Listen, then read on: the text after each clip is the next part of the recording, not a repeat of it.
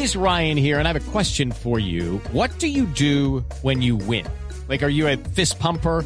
A woohooer, a hand clapper, a high fiver. I kind of like the high five, but if you want to hone in on those winning moves, check out Chumba Casino. At ChumbaCasino.com, choose from hundreds of social casino style games for your chance to redeem serious cash prizes. There are new game releases weekly, plus free daily bonuses. So don't wait. Start having the most fun ever at ChumbaCasino.com. No purchase necessary. BGW. Void were prohibited by law. See terms and conditions. 18 plus. De historias únicas, una narrativa diferente de los hechos. Una narrativa diferente de los hechos. Entre voces y sonidos que ambientan una realidad. En Mañanas Blue, Colombia está al aire. De marzo de 2019. Entrevista con Ramón Yesurum, presidente de la Federación Colombiana de Fútbol, con Daniela Arias y Oriánica Velázquez, jugadoras de fútbol y quienes pertenecen a la selección femenina de fútbol de Colombia. 12 del día, 5 minutos. Estamos nuevamente conectados con Medellín, con Cali, con Barranquilla y con Bucaramanga. Vamos a hablar hoy viernes, después de una semana muy movida, en torno a las denuncias sobre el fútbol femenino. Muchas jugadoras de la selección colombiana de fútbol femenino han presentado quejas sobre el trato diferencial que se ha hecho hacia ellas y muy distinto a cómo se hace y cómo se trata el fútbol de los hombres. Pero además de eso, se ha hablado de denuncias de acoso sexual y acoso laboral. Y por esa razón, desde hace varios días hemos intentado entrar en comunicación con el presidente de la Federación Colombiana de Fútbol, Ramón Yesurún. Y como el señor Yesurún estaba de viaje, no habíamos podido tenerlo aquí en cabina con nosotros, pero pues dándole las gracias, señor Yesurún, por cumplir su compromiso, porque sabemos que, que hemos sido un poco intensos para buscarlo y sabemos que está en el exterior. Gracias por venir aquí a estar en los micrófonos de Mañanas Blue. Con todo gusto, Camila. Eh, un placer de estar con ustedes y a su servicio realmente para todo lo que requieran eh, saber sobre este eh, desafortunado y doloroso incidente que ha sido tan mediático en los últimos días. Pero además también le agradezco que venga y hable eh, en un programa que dirige una mujer, pero además que es un programa que no es eh, deportivo, por eso le hago el reconocimiento y le agradezco enormemente que está aquí sentado con nosotros en un tema que obviamente pues no es fácil y, y es bastante duro porque yo como mujer obviamente me he sentido y nos hemos sentido en este programa muy tocados con las denuncias que han hecho las jugadoras de fútbol. Doctor Yesurum, y básicamente la primera pregunta que se hace la gente es, ¿por qué esta discriminación? ¿Por qué esta diferencia entre el fútbol de mujeres y, entre el, y con el fútbol de los hombres? A ver, Camila, eh, yo creo que la pregunta es eh, pertinente eh, y quiero ser de pronto un poquito eh, extenso, no mucho, pero un poco extenso en, en dar mi respuesta. Eh, no hay ninguna duda de que el fútbol femenino hoy es y, ha recobrado, o ha recobrado, no, ha tomado mucha importancia eh, a nivel mundial. Es eh, un deporte que hace unos 10, 15 años empezó a tomar fuerza en el caso de Colombia, unos años anteriores en otros países un poco más desarrollados.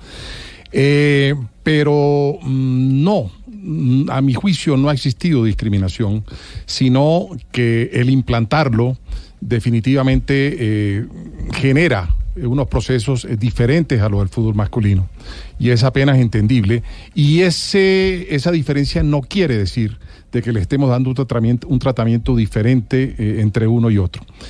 Tú decías ahorita con mucha razón que yo estaba fuera del país y efectivamente estaba en una cumbre de FIFA con todos los países eh, afiliados a, a, la FIFA. Y el día miércoles tuvimos una sesión eh, bien prolongada sobre el tema del fútbol femenino y la preocupación que genera realmente o la necesidad que nos genera a todos el poder darle un manejo mucho más especializado y de mucho más importancia a, al tema femenino. En ese sentido, señor Yesurum, ustedes reconocen, y no digo no solo en Colombia, sino en el mundo, que las federaciones de fútbol se han equivocado en el trato que le han dado a las mujeres deportistas? Yo no sé si equivocados o que de pronto... Eh, eh, la palabra equivocado es, digamos, de pronto un poco eh, de mea culpa, aunque pudiera ser en alguna, alguna de las circunstancias, pero también hay que considerar eh, que no es lo mismo realmente manejar eh, en el tema género, no es lo mismo manejar organizativamente el tema de hombres y temas de mujeres. Hoy, si bien el fútbol femenino es un fútbol que está creciendo y creciendo mucho, de todas maneras existe una inmensa diferencia y en esto no quiero que me interpreten mis palabras mal, en el tema, en el tema competitivo y en el tema eh, comercial, en el tema de mercadeo, no es lo mismo después de que el fútbol masculino tiene más de 100 años, 120 años de organización, el poder establecer un equilibrio en la parte de mercadeo y la parte comercial con el tema femenino. Y de pronto ahí han surgido algunas diferencias por las aspiraciones legítimas, a mi juicio, que tienen las niñas de, buscar tratamientos eh, que sean iguales cuando sabemos perfectamente eh, que no lo hay. En Colombia, por ejemplo, tuvimos dos torneos profesionales los dos años anteriores que nos costaron unos dineros muy altos eh, y no hubo forma de conseguir apoyo digamos, de la empresa privada para el fútbol femenino. Uno sale a buscar apoyos económicos para el fútbol masculino y es mucho más fácil, mucho más expedito. Claro, pero ahorita entramos en ese punto de los apoyos económicos, pero teniendo en cuenta que obviamente hay diferencias y el fútbol femenino, pues digamos, en Colombia hasta que hace dos años, si no me equivoco, no, más no, tiene, tiene, mucho más, tiene mucho más. Eh, hace dos años establecimos la liga profesional. Exacto, pero entonces, si ustedes saben que hay cosas por hacer, ¿por qué no cambiar, por ejemplo, al señor Alzate que está al frente del fútbol femenino cuando en las últimas ruedas de prensa que hemos visto que el señor ha entregado en los últimos días, pues se ve que él no tolera la diferencia y que, y que no está dispuesto realmente a abrirle un espacio de verdad significativo al fútbol femenino en Colombia? No, yo creo que el doctor Álvaro González, eh, primero, él no es el responsable del fútbol femenino eh, únicamente, él es un vicepresidente de la federación que le ha tocado como delegado manejar eh, nuestras últimas competencias eh, de nuestras selecciones femeninas eh, en los torneos en los que hemos competido y, él de pronto se le ha sacado un poco de contexto lo que él ha dicho. Cuando él dice que estamos lejos de armar una liga respetable, el titular, la gente piensa que las mujeres no son respetables. No, él se refiere a que en Colombia no sumamos más de 15 o 20 jugadoras profesionales. Y si uno quiere establecer una liga profesional eh, realmente competitiva, buena, lo respetable es que haya por lo menos 300, 400 jugadoras para hacer el torneo. Yo les quiero contar, los dos torneos anteriores profesionales los hicimos y cada equipo tenía alrededor de 8 o 9 jugadoras extranjeras.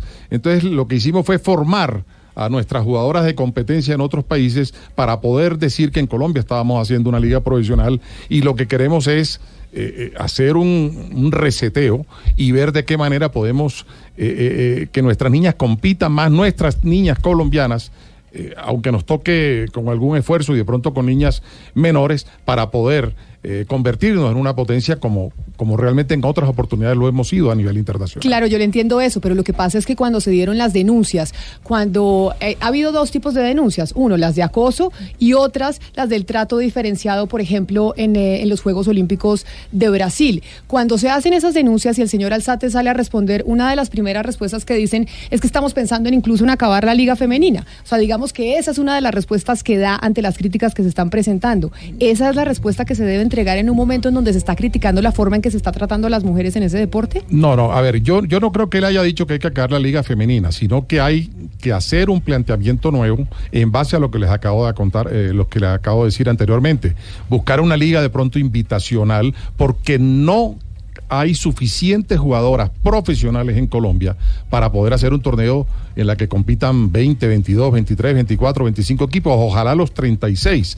Entonces, lo que estamos tratando de hacer con DiFútbol, que es la que maneja la parte aficionada, es buscar niñas de 18, 19, 20 años aficionadas y que complementen realmente un torneo que nos permita hacer algo que atraiga al público y en los próximos años, ya con la madurez de ellas, ya podemos establecer definitivamente una liga profesional con todas las calidades del caso. Doctor Yesulú, mire, le voy a decir los puntos concretos que las jugadoras han denunciado. Que usted las debe haber escuchado, pero como estaba en Europa, le digo punto por punto. Por ejemplo, ellas han dicho que no les pagaban viáticos a ellas y que a los hombres sí les pagaban viáticos en todas las categorías. ¿Por qué si ellas estaban representando a Colombia? Como jugadoras de fútbol en torneos internacionales a ellas no les pagaban viáticos y a los hombres no, sí. siempre se les pagaron viáticos. Nosotros tenemos una tasa de viáticos para nuestras jugadoras eh, internacionalmente. Eh, lo que de pronto hubo fue un conflicto de viáticos en el momento de, de, las concentraciones o de los microciclos de preparación en Colombia. Pero cada vez que una niña o un futbolista eh, varón salen, salen con sus viáticos. Eh, se les pagan cumplidamente, e incluso les tenemos un plan de estímulos dentro de la competencia internacional en caso de que lo consigan para que tengan otro objetivo adicional al propiamente competitivo. Mire, eh, doctor Yesurum, le voy a hacer eh, un comentario sobre el lenguaje que usted está utilizando. Y no le pasa solo a usted, a mi papá le pasa también y yo peleo con mi papá constantemente por eso. Porque a las jugadoras de fútbol decirles niñas y a los jugadores de fútbol si les dicen varones o muchachos, sino los niños. Ellas también se quejan un poco de que en el mismo lenguaje las estamos tratando diferente. Pero, a ver, el, el, antónimo de varón es hembra. A mí la palabra hembra me parece que está en el, diccionario español, pero me parece muy lindo decirle niñas. O mujeres, no, no, no, no. Yo, yo, creo que es mucho más cariñoso decirle niñas y, me gusta la palabra, pero, pero, pero si tenemos que cambiarla, las cambiamos. Pero a mí lo de niñas me parece absolutamente dulce. Yo a mis hijas les digo niñas. Pero mire, y sobre eso, ya que estamos hablando del mismo lenguaje que las mujeres se quejan precisamente de ese trato diferenciado, por ejemplo, cuando eh, se lanzó la camiseta de la selección Colombia para el Mundial. Cuando se lanzó eh, la camiseta, se invitó a jugadores y de mujeres se invitó a Paulina Vega Diepa, que es una ex señorita Colombia, y no se invitó a las jugadoras de fútbol. Entonces, si interpretan, por ejemplo, o interpretamos las mujeres, porque le digo, usted está hablando con una, que a las mujeres en el fútbol realmente se les tiene en cuenta cuando son bonitas o cuando es una modelo o es una reina de belleza y no la jugadora de fútbol como tal. Sí, yo, yo recuerdo ese insuceso hace cerca de un año eh, y no quiero rehuir en mi respuesta al tema, pero ese es un tema que no organizamos nosotros, ese es un tema que hizo el patrocinador de la ropa ellos consideraron invitar a modelos eh, reconocidas, en el caso de nuestra eh, ex Miss Universo. Pero sí, yo pienso que ellos mismos, luego que conversamos con la gente de Adidas, reconocieron que, que han debido invitar eh, algunas de las muchachas, hablemos de muchachas para no hablar de, niñas, no, por eso le, para que eso, quedar bien. a mí lo de muchachas también me encanta, pero no fue, no fue un acto y no estoy rehuyendo ni tampoco culpando a Adidas, que yo creo que actuó de muy buena fe, pero no fue un acto que, que organizamos nosotros. Mire, otra de las cosas que han sucedido cuando se habla del fútbol femenino, yo no estoy diciendo que usted esté de acuerdo con estas declaraciones que dio en su momento el senador Camargo, pero él dijo que las mujeres del fútbol son todas lesbianas y que se la pasan tomando trago en las concentraciones. Esas declaraciones del señor Camargo fueron supremamente polémicas y se habló y se discutió. Yo entiendo que usted, pues obviamente no está de acuerdo con esas declaraciones del señor Camargo. Sin embargo, no se sintió como una desautorización de verdad de parte del fútbol de esas declaraciones. ¿Por qué? Sí, yo pienso que fueron eh, unas declaraciones desafortunadas. Eh, pero fíjate, fíjate Camila, y en esto no quiero ahondar, se produjo un hecho eh, tres, cuatro días antes de una muchacha, no hablemos del nombre, que hizo viral un video donde realmente en la celebración de un título de la Copa Libertadores de América eh, no fue bien visto, no fue bien visto ese video y ustedes lo recordarán donde, pues, pues no, no, quiero profundizar en lo que pasó en ese video, pero que dio la oportunidad para que se dijera eso. Senador Camargo, pues unos días después eh, pidió excusas, él entendió que sus declaraciones habían sido desafortunadas, que no fueron apropiadas y realmente pues eso realmente no nos causó ningún beneficio ni a ellas, ni a nosotros, ni a nadie. Pero ¿por qué no salir a desautorizarlo tajantemente? Bueno, es lo que mucha gente esperaba y decir, nosotros como Federación del Fútbol condenamos esto y las mujeres que juegan fútbol no nos parecen lesbianas y nos parece el colmo que eso se diga. No, no, no, es que no importa. No o que toman trago, como si las estuvieran insultando. Y, si son lesbianas no importa, es que yo creo que ya ese tema eh, hoy en el mundo a nivel general está totalmente superado. Cada quien eh, eh, que genere realmente pues sus gustos, sus preferencias, eso no tiene absolutamente nada nada que ver. Eh, alguien decía hace unos días que eh, eh, quién garantizaba que en el fútbol de varones no hubiera homosexualismo. Y es cierto, nadie. Pero además porque no tiene nada de malo. Lo Por que eso, pasa eso, es lo que, eso es lo que trato de decir. A las mujeres sí se los achacan como insulto. sí, yo creo que, que definitivamente sí. pero como te digo, fue producto de un video que tres, cuatro días antes había salido, que no ha debido exteriorizarse ni nadie debía tomar partido sobre ello, pero que de pronto generó lo que el senador Camargo eh, pronunció, pero que él eh, unos días después eh, públicamente ante todo el país eh, pidió excusas. Pero mire, doctor Yesunum, ¿qué es lo que pasa con los hombres del mundo del fútbol? Y le hago no solo los dirigentes, nosotros hemos intentado durante toda esta semana hablar con glorias del fútbol colombiano, hablar con dirigentes, hablar con periodistas deportivos hombres, a preguntarles sobre este tema de las mujeres para que dieran una declaración y dijeran, oiga, el fútbol femenino es también muy importante y debe respetarse de igual manera. Y usted puede creer que nos ha sido imposible conseguir una declaración de los hombres de esa manera. Solo dos, tenemos dos. Tenemos solo dos, exacto. ¿Por qué? Tres con la mía. Por eso se la pido y le agradezco que esté aquí. Es por qué No, los pero fíjate, hombres... Cami, sí, fíjate, sí, yo, yo te entiendo eso, pero mira lo que está pasando hoy a nivel mundial. En la FIFA hoy, la FIFA, que es el máximo ente eh, rector del fútbol en el mundo, dentro del comité ejecutivo, o sea, la máxima autoridad después de la asamblea, hay ocho mujeres dentro de su comité ejecutivo. Eso antes no había ninguna. Hoy es obligatorio en todas las federaciones para poder recibir los aportes de los programas Forward de desarrollo que nos entrega la FIFA y la Comebol, tener una directora mujer del fútbol femenino. Y en la federación lo tenemos, ya lo tenemos, tenemos comisión del fútbol femenino. Nosotros sí estamos realmente trabajando en pos del fútbol femenino. Nuestros resultados internacionales últimamente, luego que éramos casi una potencia y paradójicamente después de establecer la liga profesional, se nos vinieron abajo.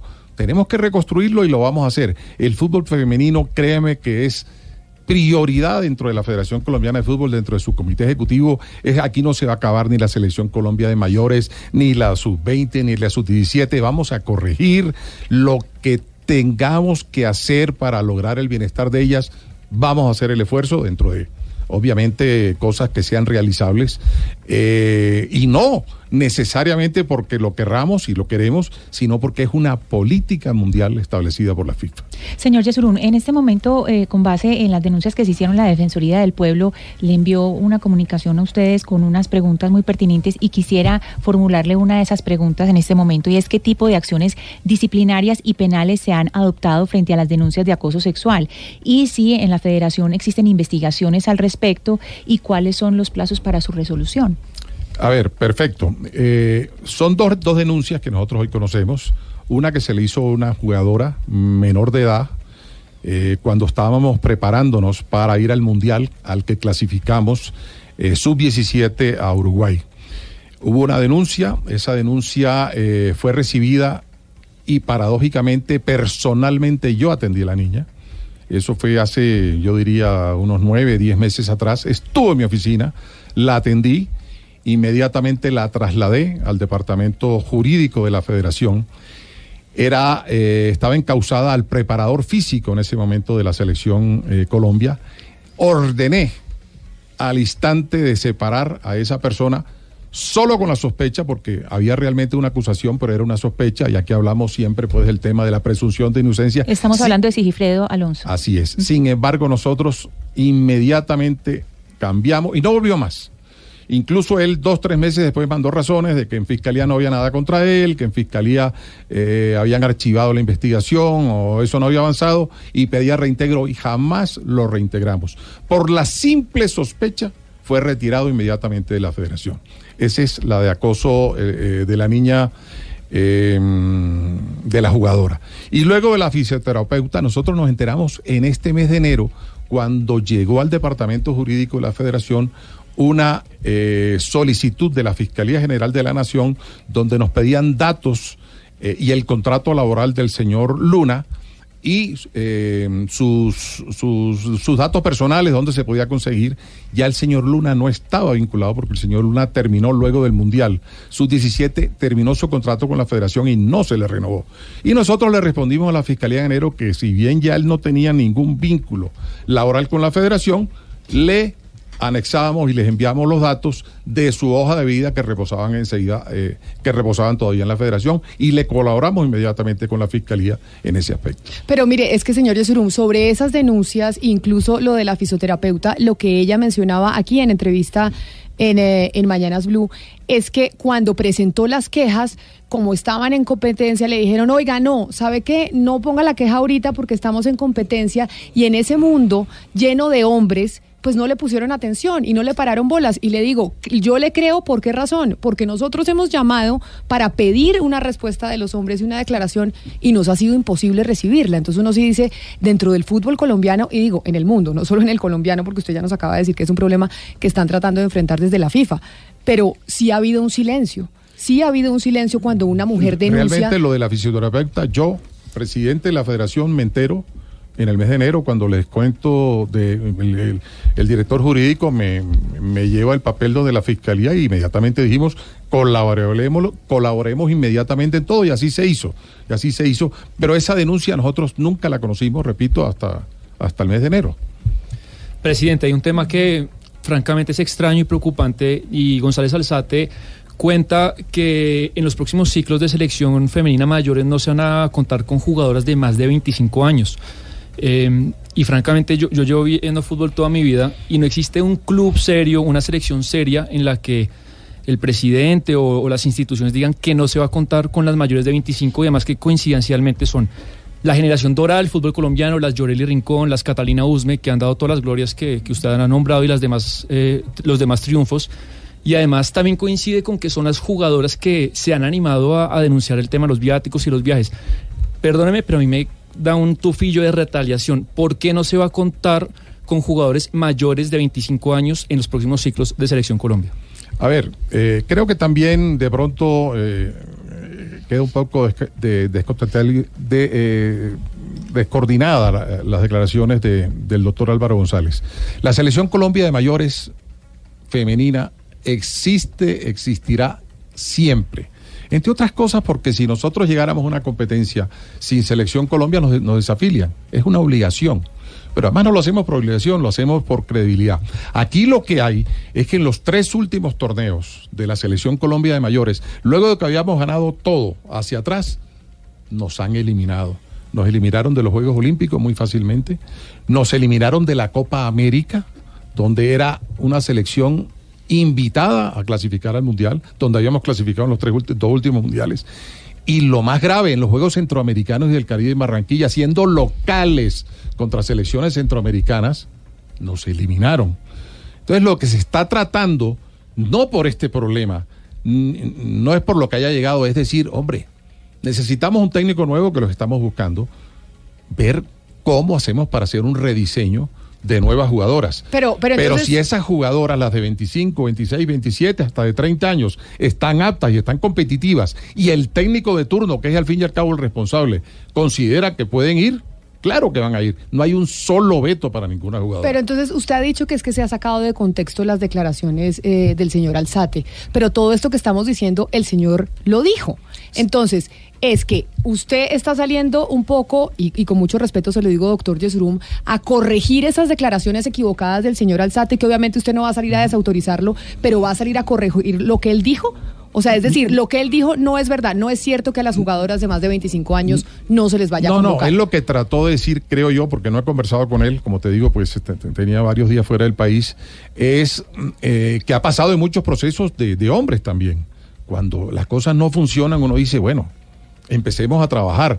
Cuando, cuando uno fracasa en los proyectos del fútbol, con jugadores muy seguidamente, los equipos, los clubes, las ligas, hombre, hagamos un proceso nuevo. Pasan los equipos profesionales. Pero que eso lo decía el técnico, ¿no? Claro, 100% el técnico. Y si el técnico hay una jugadora de 40 años que es buena y la quiere llevar, Pero entonces, tendrá absoluta libertad para, para, para llevarla. Las que dieron las declaraciones, si son aptas, si están competitivamente activas, bienvenida sea. Aquí no hay vetos, para, no va a haber vetos para nadie. Claro, pero las jugadoras, y porque hemos hablado con ellas, doctor Yesurum, sí sienten que es como una retaliación, que precisamente después de que ellas hacen las denuncias es que sale el doctor Alzate a decir, ay, es que no vamos a convocar a las mayores de 25 No, años. no, no, a ver, el tema, el tema de jugadores de 25 años se trató de pronto el año pasado cuando nos eliminaron de los Juegos Centroamericanos en el mes de agosto. La preocupación fue muy grande y dentro de nuestro comité ejecutivo dijimos, ¿qué hacemos? Incluso llegamos a pensar, y lo estamos pensando, en la necesidad de traer un técnico extranjero. De, de pronto era la oportunidad de buscar un buen técnico extranjero, sea hombre o sea mujer, a que nos diera un nuevo aire. Y esa persona cuando llegue, si es seria, como debe ser, nosotros no podemos eh, eh, por decreto decirle esta niña sí, esta niña no. Eso nunca va a pasar, ni nunca ha sucedido. Irán las mejores, irán las que mejor capacidad tengan, independiente de su edad o no edad. Pero sí se habló, hombre, si la sub-17 clasificó al Mundial en un torneo muy difícil como era derrotar a selecciones suramericanas, que de pronto nos sirvan de base eh, para el futuro y van a ser seguramente la base del futuro. Pero eso nos obvice de que las jugadoras veteranas que estén en capacidad y que el técnico la considere bienvenida a nuestra selección Colombia. Doctor Yesrum, pero frente a todo esto que hemos hablado del señor Alzate, ¿el señor Alzate va a seguir manejando el fútbol femenino en, la federación? No, ¿O usted va a contemplar...? Eh... No, Camille, a ver, el, doctor Alzate no maneja el fútbol femenino. El doctor Alzate es el presidente de la DiFútbol, que es el que maneja las ligas aficionadas del país y por derecho propio es el, uno de los vicepresidentes de la Federación Colombiana de Fútbol. El doctor González Alzate, ¿por qué salió eh, en los últimos días? Porque a él le tocó como delegado y palpó directamente los últimos procesos y las últimas competencias donde las niñas de la selección Colombia de mayores estuvieron involucradas. Fue el delegado en Río de Janeiro en los Juegos eh, Olímpicos, fue el delegado en la Copa América que se jugó, si mal no recuerdo, en Asunción, Paraguay, y fue el delegado en los Juegos Centroamericanos del Caribe. Entonces, más que nadie, él tenía fresquito lo que había sucedido ahí y él explicó el único incidente grave que fue el de Río de Janeiro, donde las niñas se, se, unieron en contra del técnico de turno porque no gustaban de él o no estaban de acuerdo eh, con sus métodos de práctica o la, forma como planeaban los partidos y ahí sí se generó un conflicto. Pero ni en Copa América ni en Juegos Centroamericanos hubo un solo problema ni de viáticos, ni de camisetas, ni de nada, absolutamente de nada. Todo se, eh, se, se, se, generó en esos Juegos Olímpicos, repito, que fueron en julio del 2016. Por eso nos extraña que esas denuncias hayan salido dos años y medio después. Pero, pero doctor Yesurum, ¿qué le extraña que las denuncias hayan salido dos años y medio después? ¿Por qué no se hicieron enseguida, pues Camila? Es que era importante que fueran a la federación y dijeran, no nos gusta esto y esto y esto. Pues porque, la, porque tienen temor, porque es un gremio pero completamente porque el temor, machista. Porque el temor se les acabó después, que de una vez digan y si pues, hoy que lo digan y los jugadores también. Es lo mismo que pasó con Harvey Weinstein, con el caso de MeToo. Siempre se hicieron muchos años después. Exacto, y hoy en el mundo... Hoy Por eso hoy las invito a ellas a que cualquier cosa que no les guste, a ellas y a los varones a los varones, a todos, que cualquier cosa que no les guste, que tengan la libertad de decir en federación, no nos gusta esto o pasó esto que nos parece que no es lo adecuado. Y así construimos mucho más fácil. Mire, señor Yasurum, el fútbol es un negocio. Y es un negocio en el mundo entero. Y usted acaba de decir, pues hace, hace unos minutos, que obviamente también hay un problema de presupuesto, porque no se vende el fútbol femenino, porque no hay patrocinadores del fútbol femenino. ¿Por qué no mientras se construye esa cultura y ustedes como, un, como responsables con la sociedad de también darle un lugar en el, en el fútbol a la mujer, ¿por qué no financia el fútbol masculino al fútbol femenino por un tiempo? Es lo que hemos hace, es lo que, mira, Camila, aquí lo único que le genera a la federación ingresos es nuestra selección Colombia de mayores masculina. Y de ahí nosotros tenemos que financiar el fútbol femenino en sus tres categorías, el fútbol masculino sub-20, sub-17, sub-15, el fútbol playa, el futsal, que es el, fútbol sala, todo lo generamos de ahí. El año pasado y el año antepasado, el gran financiador del torneo profesional en Colombia fue la federación, no fue la DIMAYOR, fue la federación que entregó cerca de casi un millón de dólares. Claro, pero... Le entregamos un millón de dólares para que estableciéramos el fútbol femenino, sentáramos y sembráramos eh, y germinara eh, el interés y desafortunadamente no sucedió. Y con todo y eso, en el segundo semestre vamos a seguir haciendo el esfuerzo para hacerlo una realidad. ah, bueno, pero entonces es una noticia que usted nos está dando, porque a primero de marzo todavía no sabíamos si iba a haber liga femenina o no. No, es no, decir, no, Camila, ¿vamos a continuar con la liga femenina en Colombia? En la asamblea de diciembre de la DIMAYOR y se exteriorizó luego de la asamblea en una rueda de prensa, se decidió y se le eh, informó a la opinión pública que en el segundo semestre del año va a haber el torneo femenino. No sé si profesional o profesional, pero sí vamos a hacer un torneo invitacional donde seguramente los clubes que también están un poco desestimulados, no por el tema femenino, que quede claro, sino porque no hay una reciprocidad económica, van a apoyar también la realización de ese torneo. Y les voy a decir algo más. Hoy es obligatorio para los clubes profesionales que vayan a competir internacionalmente, me refiero a Copa Suramericana o a Copa Libertadores, es requisito necesario de que tengan un equipo femenino. Pero mire, hagamos claridad con el lenguaje. Como usted sabe, este es un programa que no es de periodismo deportivo, entonces no somos expertos en el tema ni mucho menos. Una cosa es una, una copa invitacional y otra cosa es liga femenina. Estamos a primero de marzo y eso es lo que están esperando muchas jugadoras del fútbol. ¿Habrá liga femenina o es un tema invitacional? Yo creo que en el fondo sería lo mismo. En el fondo sería lo mismo. Aquí lo que necesitamos es que las jugadoras compitan. Que habrá algunas jugadoras ya profesionales que habrá que hacerles un contrato, seguramente que sí. Es más, hay clubes en Colombia hoy que hicieron contrato con muchas eh, eh, muchachas o niñas desde el año pasado por dos años y que hoy tienen contrato vigente y eso hay que respetarlo y se los están respetando. Hay equipos, varios equipos que lo tienen. Pero doctor Yesurum no es lo mismo. O yo no sé, Sebastián, usted sabe más de fútbol que yo. No, pero un a ver, torneo Cami, yo invitacional no, a ver, no es lo mismo que una liga profesional. Ok, allá No, voy, allá y me permites, me permites poner en contexto parte de las declaraciones del doctor González Alzate cuando dice estamos muy lejos de una liga respetable. No respetable, vuelvo a decir, por el tema eh, género, sino porque no tenemos jugadoras profesionales en un número adecuado para hacer una liga profesional. Les reitero, las dos ligas profesionales que se hicieron en el 2018 y 2017 fueron con una inmensa cantidad de jugadoras foráneas, panameñas, venezolanas, costarricenses, eh, brasileras, americanas. Había cerca de ocho o nueve jugadoras extranjeras por equipo. Entonces, ¿qué dice uno ahora? ¿Estamos formándole las jugadoras a los demás países? No es hora de que nosotros hagamos un- una nueva estructura y pongamos a nuestras jugadoras menores, a nuestras jugadoras aficionadas a jugar esa liga. Obviamente no son profesionales. Y con eso creemos que le damos un universo mucho más amplio a jugadoras nacidas aquí que canalicen Pero mire- con mucha seguridad el poder acceder a una selección Colombia en un futuro Como inmediato. le digo, doctor Yesurum, yo no soy experta en fútbol. Yo, a mí me gusta Millonarios y el Real Madrid. Y yo veo el Real Madrid y el Real Madrid está lleno de extranjeros. Y gana y, y- el Barça igual. Entonces, ¿qué tiene que haya jugadoras extranjeras en la Liga Colombiana y que por qué esa va a ser una razón para acabarla? Mm, porque mm, yo creo que uno necesita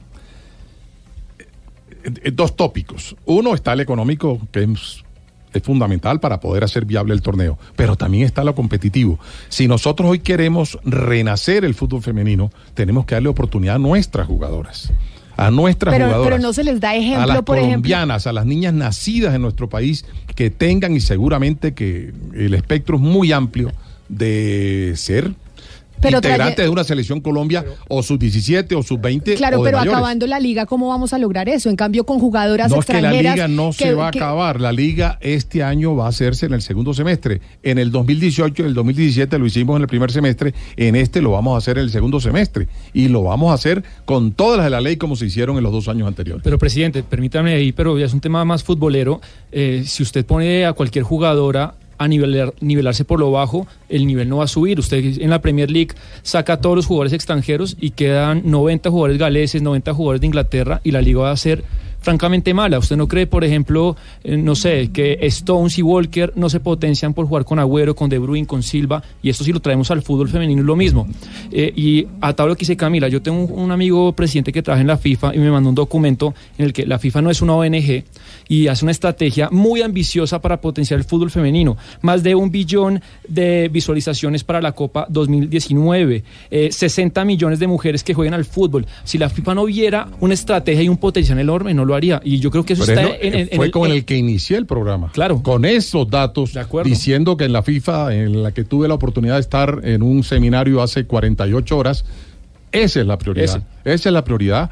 Y el Mundial de Francia, que comienza eh, en el mes de junio, eh, va a ser un éxito a nivel mundial y seguramente la exposición de televisión lo va a hacer. Pero a ver, no comparemos una liga eh, en Colombia femenina o incluso la masculina con países como Inglaterra, como España, donde el propósito más importante es el económico y todos lo sabemos.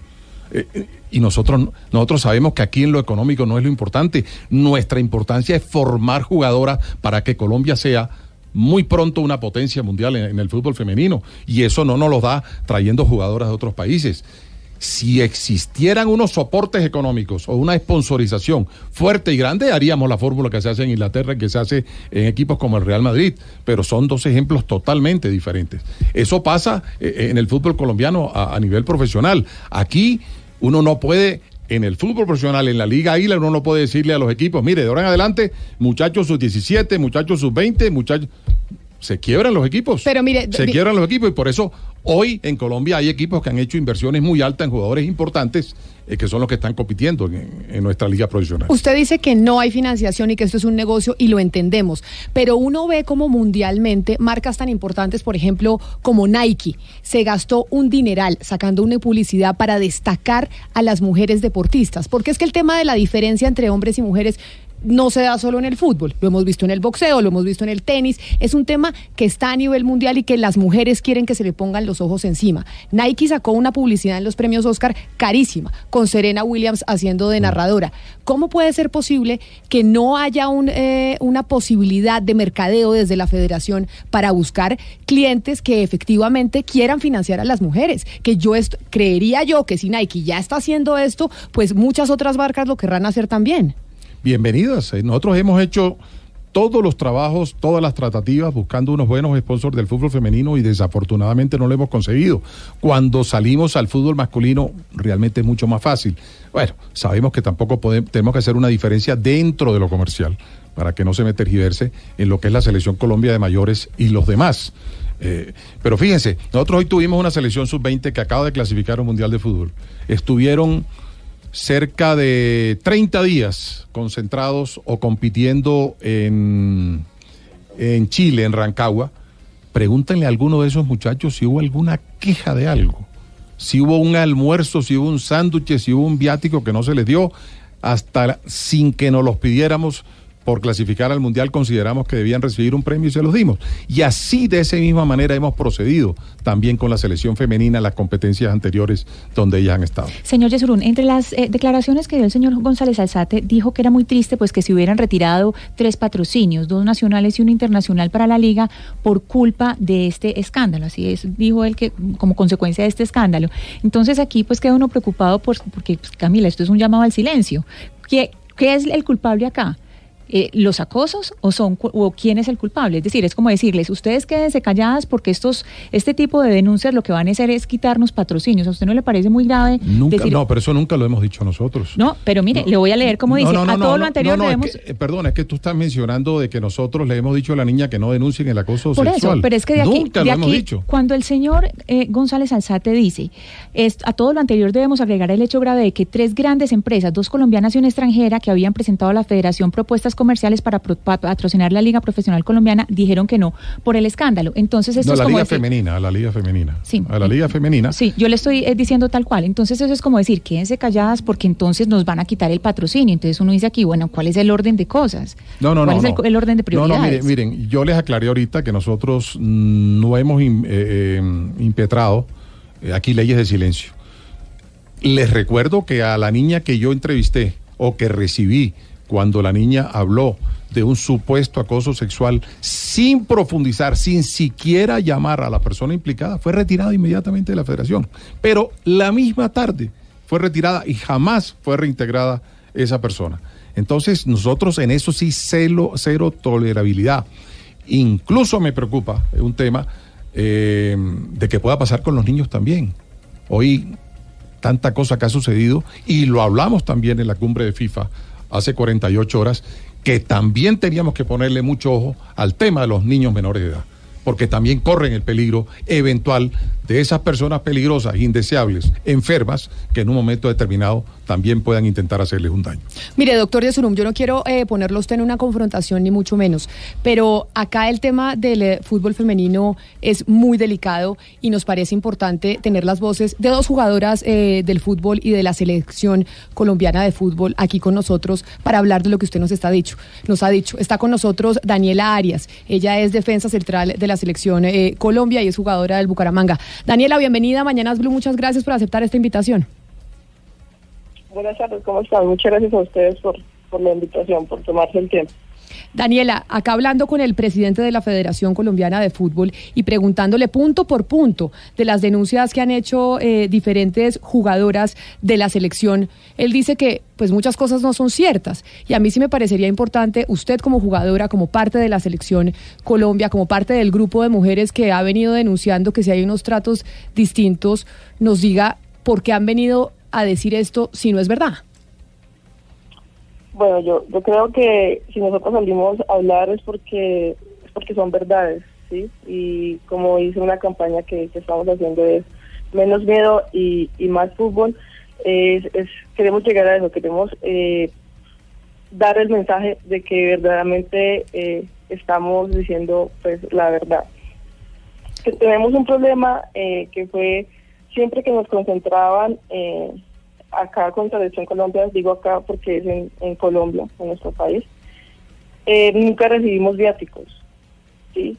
y nuestras concentraciones eh, son mucho más largas que las de los hombres. Nosotras teníamos que estar concentradas 20 días, 15 días en, en, en diferentes ciudades del, país. Y pues la verdad nunca nunca llegaron pues los viáticos, pues el tema de, de indumentaria también es algo que toca recalcar porque porque sufríamos por este tema. Por ejemplo, tampoco contábamos con un gimnasio. Entonces, son cosas que uno dice, son cosas básicas para un para un deportista de alto rendimiento, porque no las tenemos. Doctor Yesuruma, y le dejo para que usted le responda directamente y sea ahora sí de verdad haciendo pues un reconocimiento desde la federación de que reconocen de que se quiere hacer un cambio con el fútbol femenino. No, no, no. Sí hay algunas cosas que yo quiero aclarar. Eh, en el tema de los viáticos, la política que tenemos son viáticos en el exterior. Eh, los cuales se pagan cumplidamente y que son, a mi juicio, unos viáticos eh, que son buenos. las concentraciones fueron con la máxima calidad. Aquí no hay un solo, una sola concentración que no sea en hoteles cuatro o cinco estrellas, con alimentación totalmente definida. Lo del gimnasio me extraña mucho porque hoy tenemos el mejor gimnasio de Sudamérica en nuestra sede deportiva de la federación. Cuando les digo el mejor es el mejor. Eso tuvo una inversión cercana a los 300 y pico mil, 350 mil dólares. Y es un, es un, es un un gimnasio que ahora con la llegada del profesor Quiroz quedó enloquecido. Dijo, esto es increíble lo que tienen ustedes aquí. ¿Y las mujeres entrenan en ese mismo gimnasio que entrenan los hombres? Tienen, tienen perfectamente habilitadas, si son las concentraciones en Bogotá, tienen perfectamente nuestra sede deportiva, que es una sede cinco estrellas, la que, las que tenemos hoy en, en Bogotá, y tenemos ahí dentro de ese complejo el gimnasio a que me refiero, y tenemos además dos canchas con las mejores especificaciones y la mejor calidad. Pero doctor Yesurum, entonces estamos frente a dos versiones distintas, la que nos está entregando usted y yo le creo, pero también tengo que, creerle a Daniela, que es jugadora de la selección. Daniela, ¿pueden ustedes usar ese gimnasio que es el mejor de Sudamérica, como lo dice el doctor Yesurum, o no? ¿O ese está destinado solo para uso exclusivo de los hombres? Pues nosotros no llegamos a, conocer ese gimnasio, en realidad. Eh, el, pues, el, gimnasio eh, está apto con pero o sea, cuando hicimos concentradas en, en, federación, nunca, nunca eh, estuvimos en, el gimnasio. Eh, y es la verdad. Contábamos con unos balones medicinales y un par de pesas que nos tocaba trabajar, era con eso. Y, y bueno, con eso pues pues nosotros trabajábamos, pero en realidad no. Pues yo, Daniel Arias, nunca llegó a conocer. ¿El gimnasio, ¿cuándo, lo entre, ¿cuándo lo estrenaron, doctor? Nosotros hemos tenido un gimnasio bueno, pero el gimnasio optimizado tiene cerca de puede tener cerca de un año. Es decir, esto fue... nuevo, pero teníamos antes uno que también era bastante práctico y bastante bueno. Pero en ese Daniela dice que tampoco podían entrenar. Bueno, ese es un tema ya del técnico. Si el técnico las llevaba o no las llevaba al gimnasio, pues no lo sé.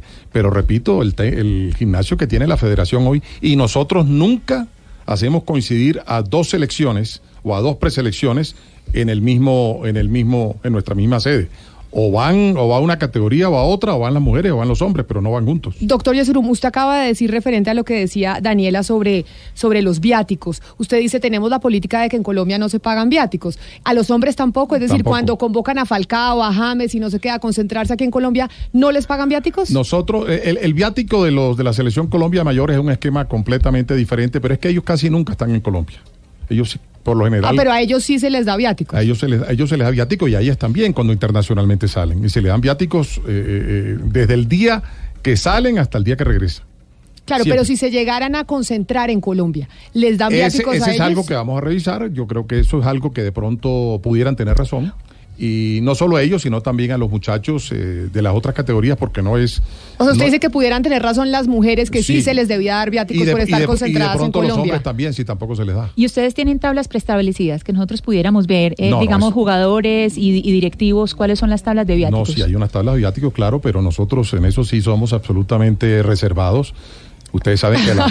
No, pero es Sí, obvio. no, la Federación entiendo. Colombiana de Fútbol es una empresa 100% privada. Y en eso sí hay una escala y es apenas normal que el viático eh, eh, de, un, de un funcionario de un nivel no puede ser igual al del otro. Pero tenemos unas tablas muy balanceadas eh, de la cual ningún integrante cuando salgan del país pudieran tener ninguna queja. Eh, Claro, doctor Yesurum, yo lo entiendo. Y obviamente, digamos, esta empresa, Blue Radio, también tiene una tabla de viáticos y obviamente yo no esperaría que a mí me dieran el mismo viático que le dan al gerente o al presidente de la compañía. Pero lo que sí esperaría es que no se diferenciara en que entre un compañero que tiene mi mismo puesto y solo por ser hombre le dan un mejor viático que a mí, que porque soy mujer tengo el mismo puesto me dan menos. Así es. Esa, esa es la pregunta. ¿Los viáticos entre hombres y mujeres en la federación están igualados, Los únicos, los viáticos están muy iguales entre hombres y mujeres, eh, eh, a excepción de la selección Colombia de mayores masculina, que ese es otro, ese es otro eh, ítem de donde realmente pues nosotros no podemos comparar con nadie, porque ellos son los que generan todo y son jugadores que además están en ligas eh, especializadas, están realmente acostumbrados a otro tipo de cosas y, realmente pues desde ese punto de vista en el tema eh, de premios y de eh, y de viáticos ellos tienen un tratamiento diferente. Mire, también quiero saludar a otra jugadora que está con nosotros en la línea, doctor Yesurum. Ella es Ori- Oriánica Velázquez, jugadora también de la Selección Colombia. Oriánica, discúlpeme que me, que me trabe pronunciando su nombre. Bienvenida a Mañanas Blue. Eh, hola, no te preocupes, es normal. Oriánica, hablábamos con Daniela que, sigue en la línea y ella dice, no teníamos gimnasio, no nos daban los viáticos. Claro que ya aquí el eh, doctor Yesurum reconoce que no se les daban los viáticos cuando, cuando se concentraban en Colombia y que eso pues hay que revisarlo. Pero frente al gimnasio, ¿podían entrenar ustedes en un gimnasio o resulta que es que el gimnasio estaba destinado solo para los jugadores de fútbol hombres y no mujeres? Bueno, Camila, primero saludar también al presidente de la federación. Eh, creo que es la primera vez que podemos tener una comunicación directa con él desde que está pues en su puesto, así que mucho gusto. Eh, mira, respecto a lo que dice Dani, sí es cierto, no era que no tuviéramos acceso, no, es que no habían máquinas. Pero, Camila, eso es un tema yo creo que superficial. Acá estamos hablando que es, claro, la discriminación sistemática que tenemos hace mucho y que entramos en decir, sí, es mentira. No, eh, no es mentira. Hombre, podrán salir 10 a decirlo, ¿sabes? Ojalá mis compañeras que me estén escuchando eh, apoyen esta causa donde no estamos diciendo mentiras. Y lo único que le estamos pidiendo al presidente es que nos dé un poco de prioridad, que valore el esfuerzo que estamos haciendo acá, eh, que hemos representado a Colombia, no es que seamos jugadoras o jugadores, hemos representado al país. Y hay varios temas que, que escuché y que creo que tal vez tenga un falta de conocimiento. Dice que no hay jugadoras eh, y hay más de 1.600 jugadoras inscritas en el COMEX que podrían tener la posibilidad de hacer una liga profesional. Hemos sido campeonas de Copa Libertadores, bueno, no se incluía en el, en el, en los equip- en el equipo que lo hizo, pero es colombiana. Y hemos dado las garantías, los que pedimos, y estas denuncias no son para hacerlos quedar mal o bien. Lo que estamos pidiendo es una equidad, es que nos permitan también tener el derecho de disfrutar el juego y que no nos encasillen en, en si somos o no somos, en si tomamos o no tomamos, sino que nos permitan desarrollarnos como deportistas. Los resultados los hemos dado y, y no sé qué más espera, ¿no? Es un tema aquí ya de, de tener la dignidad pues, humana de uno disfrutar de lo que hace.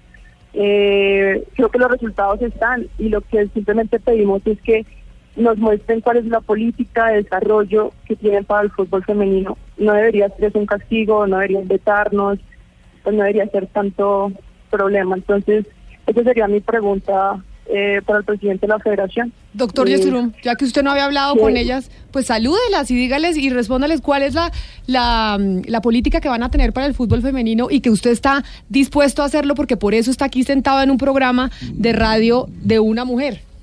Ah, no, me gusta mucho eh, escuchar a Oriánica, además que eh, es una gran jugadora porque la he seguido mucho.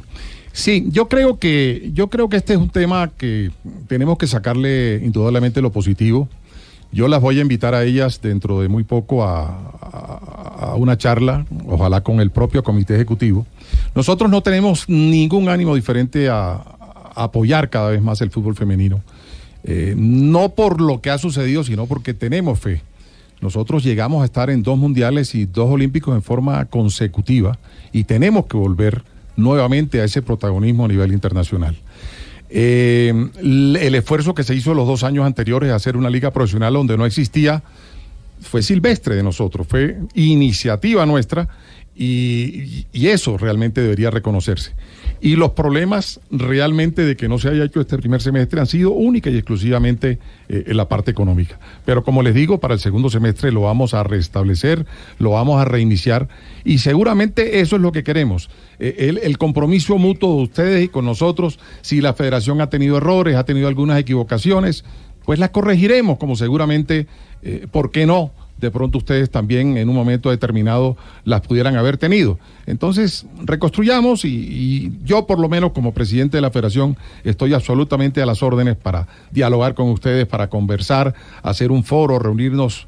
Eh, Pero entonces cuadrémoslo de una vez, doctor Yesrum. Eh, usted, usted que ya volvió, ¿cuándo se va a reunir con las jugadoras? ¿Cuándo tienen eh, programado para que se reúna con ellas, para que ellas puedan plantear sus quejas? Pero sus quejas tranquilas, sin que ellas sientan que las van a vetar, que después no las van a convocar, porque hemos hablado con muchas de ellas y nos dicen, nos da miedo, porque queremos jugar fútbol y si denunciamos nos vetan. ¿Por qué no usted aquí aprovechando los micrófonos dice, sí, ¿cuándo vamos a organizar un encuentro con las jugadoras de fútbol para que ellas puedan plantear todas las inconformidades que tienen con, eh, con ustedes? Nosotros estamos dispuestos, si me sueltas en 10, 15 minutos a partir de la próxima media hora las espero. No, hablando en serio, no, cuando quieran, cuando quieran, eh, realmente voy a, vamos a hablar con nuestro equipo eh, que maneja competencias y vamos a coordinar eh, más que una charla, que hagamos un pequeño foro de, de, de fortalezas y de debilidades, hagamos una, una especie de DOFA eh, entre nosotros y, construir, que sea siempre desde el punto de vista constructivo, algo que de pronto hubiéramos podido evitar si, si este tema no lo hubieran, eh, bueno, no hablemos de, de, de, de, qué ha podido hacerse antes o después. En todo caso, estamos a tiempo, pero tengan la seguridad, Oriánica, que para la Federación Colombiana del Fútbol, el fútbol femenino es hoy una de las grandes prioridades que tenemos, porque además ni siquiera es política eh, nuestra, sino que es política mundial a través de la FIFA. Y nos invita, me invita a ese foro a participar con ellas, eh, doctor Yosrum, ¿le permi con, ¿me permite estar allá con presente? Todo, con todo gusto invitada. Pero entonces, Oriánica y Daniela, ¿Les parece que esta respuesta que da el presidente de la Federación, Ramón Yesurún, frente a lo que ha venido eh, pasando estas dos últimas semanas con las denuncias alrededor de la inconformidad que tienen ustedes con el fútbol femenino, las deja tranquilas? Bueno, de mi parte, eh, decirles que no ha sido la primera vez que hemos intentado tocar las puertas de la mejor manera. Ustedes dicen que no se les ha informado cuando se sabe que sí se ha hecho. Sí se ha hecho de muchas maneras y eh, y que ha habido de pronto mal manejos también. Eso se debe decir de parte y parte, pero si hubiera podido evitar muchas cosas y si hubiera dado un seguimiento si nos hubieran escuchado en el momento. Lo hemos hecho. Eh, me alegra mucho escuchar eso y espero que, que sea pronto, que sea real. Y, y aquí estamos para construir. Es como decía, estamos buscando una equidad, ni siquiera igualdad. Es decir, usted dijo hace unos momentos que estamos pidiendo los mismos tratos de, de la masculina, nosotros sabemos que vamos a un ritmo diferente y se lo hemos manifestado en muchas entrevistas a los medios, pero pero sí que valoren el esfuerzo y que nos den las mínimas condiciones para desarrollarnos como deportistas. Aquí hay mucho material, eh, señor Yesuruma, aquí hay un gran talento y es muy triste que nos lleven a simplemente los, pues que ustedes lleven a pensar que simplemente somos eh, busca problemas cuando realmente lo que queremos es potenciarnos. Tenemos un gran nivel y esperamos que ustedes lo vean y nos ayuden a construir. Aquí estamos, aquí estamos pidiéndoles a gritos que nos ayuden a construir una liga profesional que nos permita tener nivel y obviamente una selección Colombia que sea el sueño cumplido de todas las jugadoras y que no se vuelva en cierta manera una pesadilla. Así que muchísimas gracias y esa es mi. Gracias, Oriánica. Eh, me pondré en contacto contigo. Vamos a hacer eh, muy rápido una reunión, que vengas tú con unas cuatro o cinco compañeras y invitamos a Camila. Eh, se invitó ella sola, pero me parece, me parece, me parece muy bien, me parece oportuno y iré seguramente acompañado eh, de varios miembros de, de, nuestro comité ejecutivo. Y mire, señor Yesurum, porque aquí obviamente frente a la promoción del fútbol femenino tenemos responsabilidad todos y los medios de comunicación también. Y por eso le digo, nos ponemos este programa que siempre hemos querido hacerle seguimiento a las mujeres deportistas porque nos parece importante apoyarlas. Vamos a hacerle seguimiento y vamos a estar ahí pendientes de esa reunión que hagan ustedes con las jugadoras del fútbol eh, femenino, con la selección Colombia y nos comprometemos hacerles cubrimiento y hacer cubrimiento a ellas, a los encuentros deportivos que tengan, para que desde esta tribuna, desde los medios de comunicación, también podamos colaborar para que el fútbol femenino salga adelante. Gracias Camila, realmente yo te agradezco mucho eh, el hacer la apertura de este espacio, me parece muy importante eh, aclarar muchas cosas y que todos...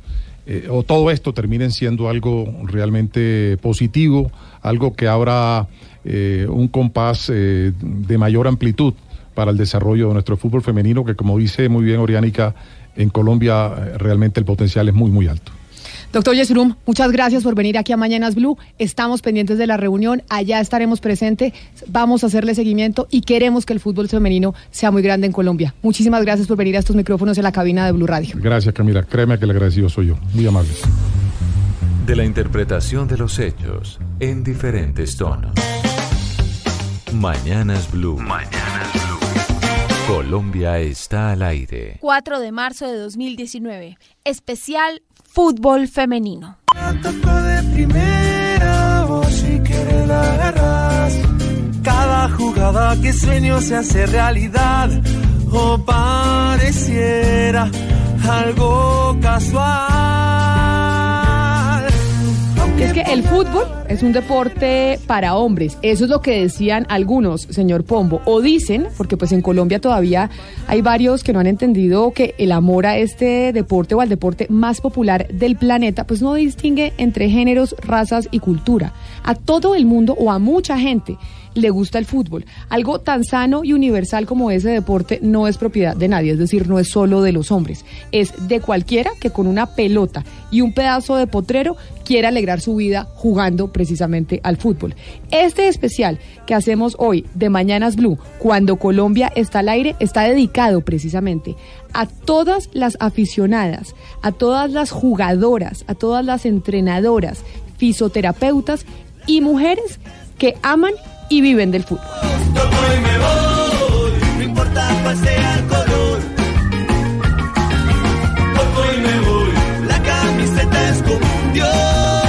Camila, fíjese lo siguiente. En Colombia, el crecimiento del fútbol femenino en la última década ha sido impresionante, por no decir que espectacular. Sin ser una potencia y con muy pocos recursos, como hemos conocido, una generación brillante de jugadoras le dio al país una lista larga de logros y conquistas muy importantes. Y no solo eso, Gonzalo, usted recordará que en 2008 el primer título de fútbol femenino en Colombia obtenido por la selección sub-17 en el Campeonato Suramericano sub-17 en Chile fue por seis goles de Tatiana Ariza. Fue la goleadora de ese torneo, ¿se acuerda? Diana, y en el 2009 la selección femenina de mayores es campeona de los Juegos Bolivarianos disputados en Bolivia. Y si nos vamos al año 2010, la selección femenina sub-20 es subcampeona del Sura, Sudamericano sub-20 que fue disputado aquí en Colombia. Y con ese resultado se logró clasificar por primera vez a un Mundial Femenino sub-20, el que se jugó en Alemania. En aquel mundial, Ana Cristina, la debutante de Colombia, logró un histórico cuarto puesto, dejando eliminadas a selecciones de peso como Francia, Suecia y Nigeria. La volante y líder del equipo, Yoreli Rincón, le marcó a Suecia el mejor gol del mundial, una delicada pisada que terminó con un zapatazo de 30 metros. Acciones de gol. Ahí está, Tatiana Arilla. Una descarga, qué lindo enganche, cómo jala esa pelota Llorelli Rincón. Y fue muy temprano el impacto de media distancia para el 1 por 0 de Colombia, que era muy superior, absolutamente dominadora. Y en ese mismo año, en el, en el mes de noviembre, el grupo de jugadoras obtuvo el segundo lugar en el Sudamericano Femenino de Ecuador. Hay que decir, Jennifer, que ese resultado le permitió a Colombia clasificar por primera vez a un Mundial Femenino de Mayores, el cual se jugó en Alemania por aquel año 2011. Además, se obtuvo cupo a los Juegos Panamericanos de ese mismo año y a los Juegos Olímpicos de Londres en el año 2012. Y dos años después, como en 2014, fuimos subcampeonas de la Copa América disputada en Ecuador. Ese mismo año, 2014, se obtuvo la medalla de plata en los Juegos Centroamericanos y del Caribe, disputados en Veracruz, México. En 2015, Camilo, Colombia obtiene la medalla de plata en los Juegos Panamericanos disputados en Toronto, Canadá. Y el año pasado, 2018, el Atlético Huila, liderado por la volante de creación Yoleiri Rincón, ganó la Copa Libertadores venciendo en la final al Santos de Brasil. Pues con todos estos datos que ustedes están contando y que los oyentes pueden escuchar, podemos darnos cuenta que ha sido una década brillante en el fútbol femenino, una década en la que las selecciones femeninas pues se acostumbraron a mirar a los ojos a cualquier rival, sin importar de dónde fuera.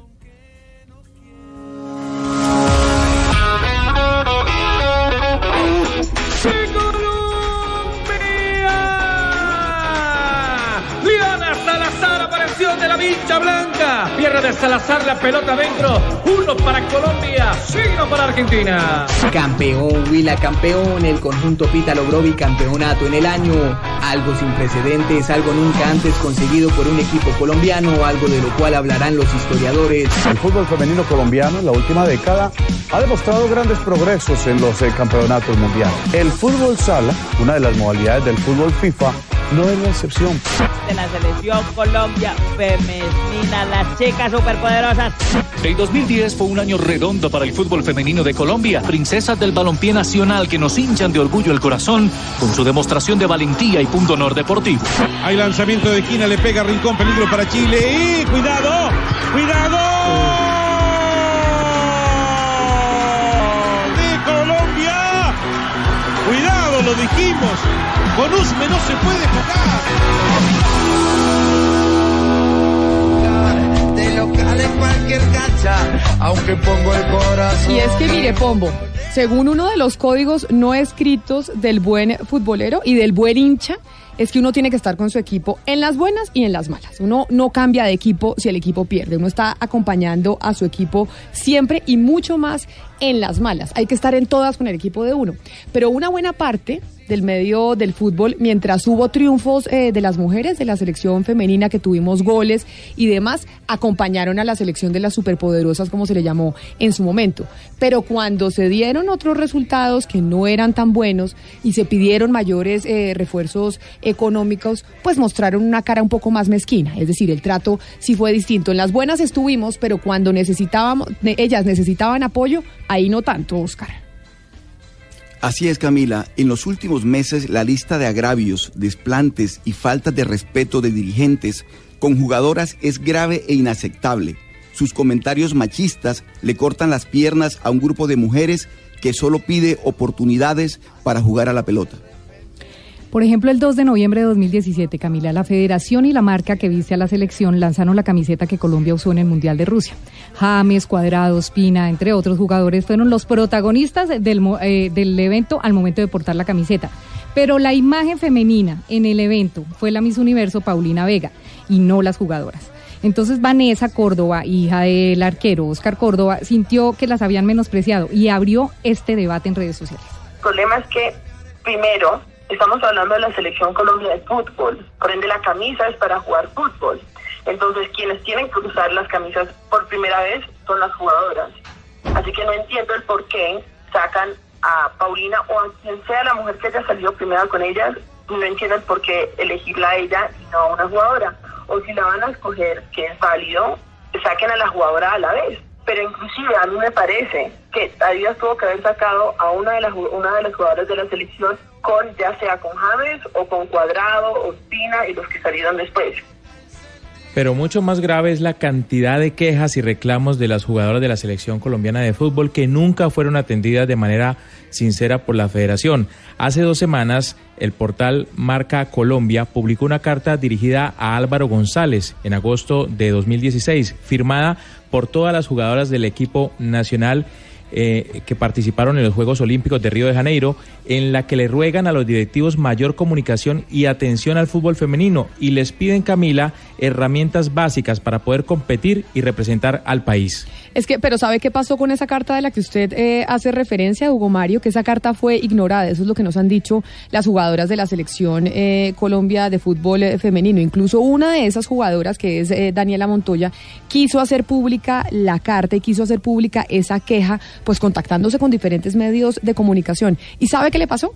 Que desde ese momento desapareció de las convocatorias de la selección, lo que obviamente para muchos pues tiene tufillo de retaliación. Y fíjese algo, Camila, las selecciones de Colombia en el lado femenino o en el ámbito femenino han tenido que competir en condiciones de fútbol aficionado. No les ha sobrado absolutamente nada. Y nosotros nos pusimos en contacto con algunas de ellas. Sí, mejor oigamos a Isabel Echeverry, ella es jugadora de la Selección Colombia Femenina. Nos contó cómo en los últimos años las jugadoras debían hasta sacar la plata de su propio bolsillo para jugar por el país. Pues fui testigo de, que hace cinco años nos daban viáticos nacionales y ahorita tenemos cero viáticos nacionales. Es súper difícil para una mujer futbolista no recibir viáticos cuando está en la selección, porque pues todos sabemos que, que la mujer no vive el fútbol. Eh, y pues muchas veces muchas tenían que pagar su reemplazo en sus trabajos para no perderlo mientras estaban en la selección. Son concentraciones de 20 días y pues es mucho dinero el que uno deja de perder en 20 días por, por representar a Colombia, pero pues lo seguíamos haciendo por amor a la camiseta y por amor al país. Pues ese amor al fútbol, pero también el miedo a la retaliación las mantuvo en silencio. Melissa Ortiz, quien es integrante de la selección y que hoy vive en Estados Unidos, así no lo hizo saber. Para mí personalmente el fútbol femenino o el fútbol en general me ha dado muchas cosas lindas en mi vida. Y aprecio mucho mis experiencias, pero a la vez he y sé que hemos aguantado un montón. Y por miedo no hemos querido hablar o y el miedo fue porque no queríamos ser vetadas del equipo. Queríamos jugar en mundiales y en olímpicos. Entonces aguantamos todo eso por dentro por muchos años.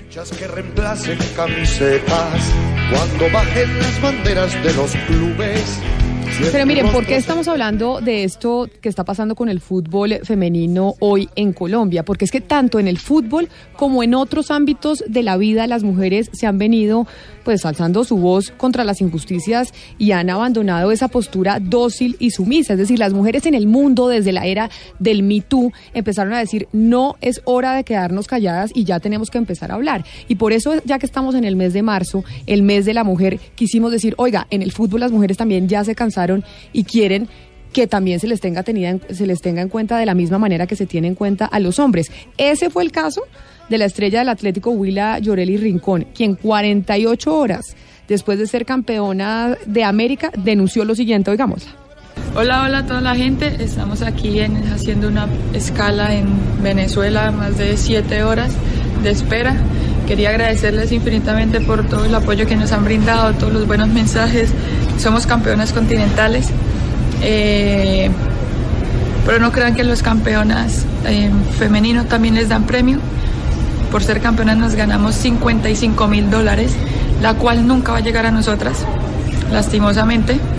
Eh, eso llega al Atlético Huila masculino, quien es un presidente diferente al nuestro presidente Diego Perdomo, el femenino. Ese premio no va a llegar a nosotras, eh, lastimosamente, y ahí es donde decimos que el fútbol femenino no da plata, sí la da, pero tampoco llega a nosotras. Y es que el plazo de tres meses para que el equipo recibiera su premio de 55 mil dólares venció este fin de semana. El, equipo de producción de Mañana Blue se comunicó con el Atlético Huila y con la Conmebol y eh, el club todavía no ha recibido su premio. Lo increíble, Ana Cristina, es que el pago se, había, se haría efectivo este viernes, pero el Santos, que fue el segundo, el subcampeón, sí lo recibió hace más de tres meses. Pero sigamos con la lista de joyas de los dirigentes. Uno de los ataques más bajos y lamentables que se han oído contra el fútbol femenino vino hace un par de meses de Gabriel Camargo, senador y dueño del Deportes Tolima. Eh, eso anda mal. Eso no va a nada, eh, ni económicamente, ni nada de esas cosas, aparte de los, de los problemas que hay con, con las, las mujeres eh, son más trama- tomatragos que, que los los hombres. hombres? Y para que vean, y problemas, le pregúntenle a los del Huila cómo están de arrepentidos de haber sacado el título y de haberle invertido tanta Ah, plata al equipo. Entonces, eso no es. Y fuera eso, le recuerdo, es un caldo de cultivo del lesbianismo tremendo. Bueno, y Álvaro González Alzate se sumó a esta declaración de Camargo cuando como vicepresidente de la federación convocó una rueda de prensa hace unos días para supuestamente aclarar algunos de estos temas y otros como las denuncias de acoso sexual de dos jugadoras de la sub-17. González tuvo una oportunidad de oro para criticar las barbaridades de Camargo, pero prefirió echarle sal a la herida para seguir maltratando a nuestras jugadoras. Camargo de pronto no lo voy a defender porque no soy abogado de él, pero me gusta ser justo en mis planteamientos y mi análisis. Camargo de pronto dijo cosas que escucha todos los días de todos los dirigentes deportivos y de un gran sector de la prensa a nivel de corrillos, que no lo dicen en el micrófono, o porque no se atreven, o porque de pronto no tienen la certeza, o por, o por precaución, o por evitar cosas posteriores. Pero lo que dijo Camargo de pronto muchas cosas de esas pasan. Son verdades a medias y mentiras a medias. Que Camargo tal vez se le fue la lengua en la forma que lo expresó y ya se vino todo mundo.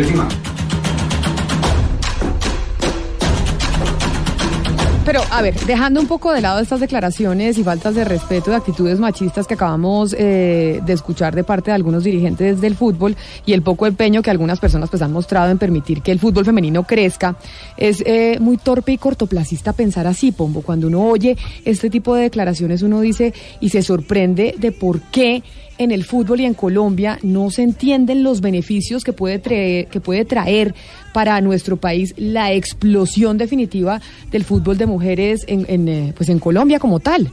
Pero es que mire, Camila, la FIFA ha venido invirtiendo cientos de millones de dólares y hace unas semanas lanzó un plan muy ambicioso para multiplicar los números de televidentes, jugadoras eh, profesionales, directivas, patrocinadores. La FIFA no es una ONG de beneficencia y si lo hace es porque tiene claro el potencial económico que hay y por eso es que quieren conquistar el mercado femenino.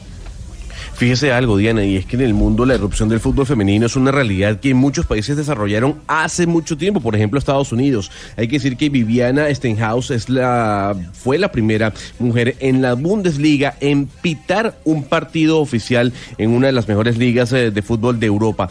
Por ejemplo, la paraguaya Epifanía Beites fue la primera en clasificar a una selección a un Mundial Femenino Sub-20.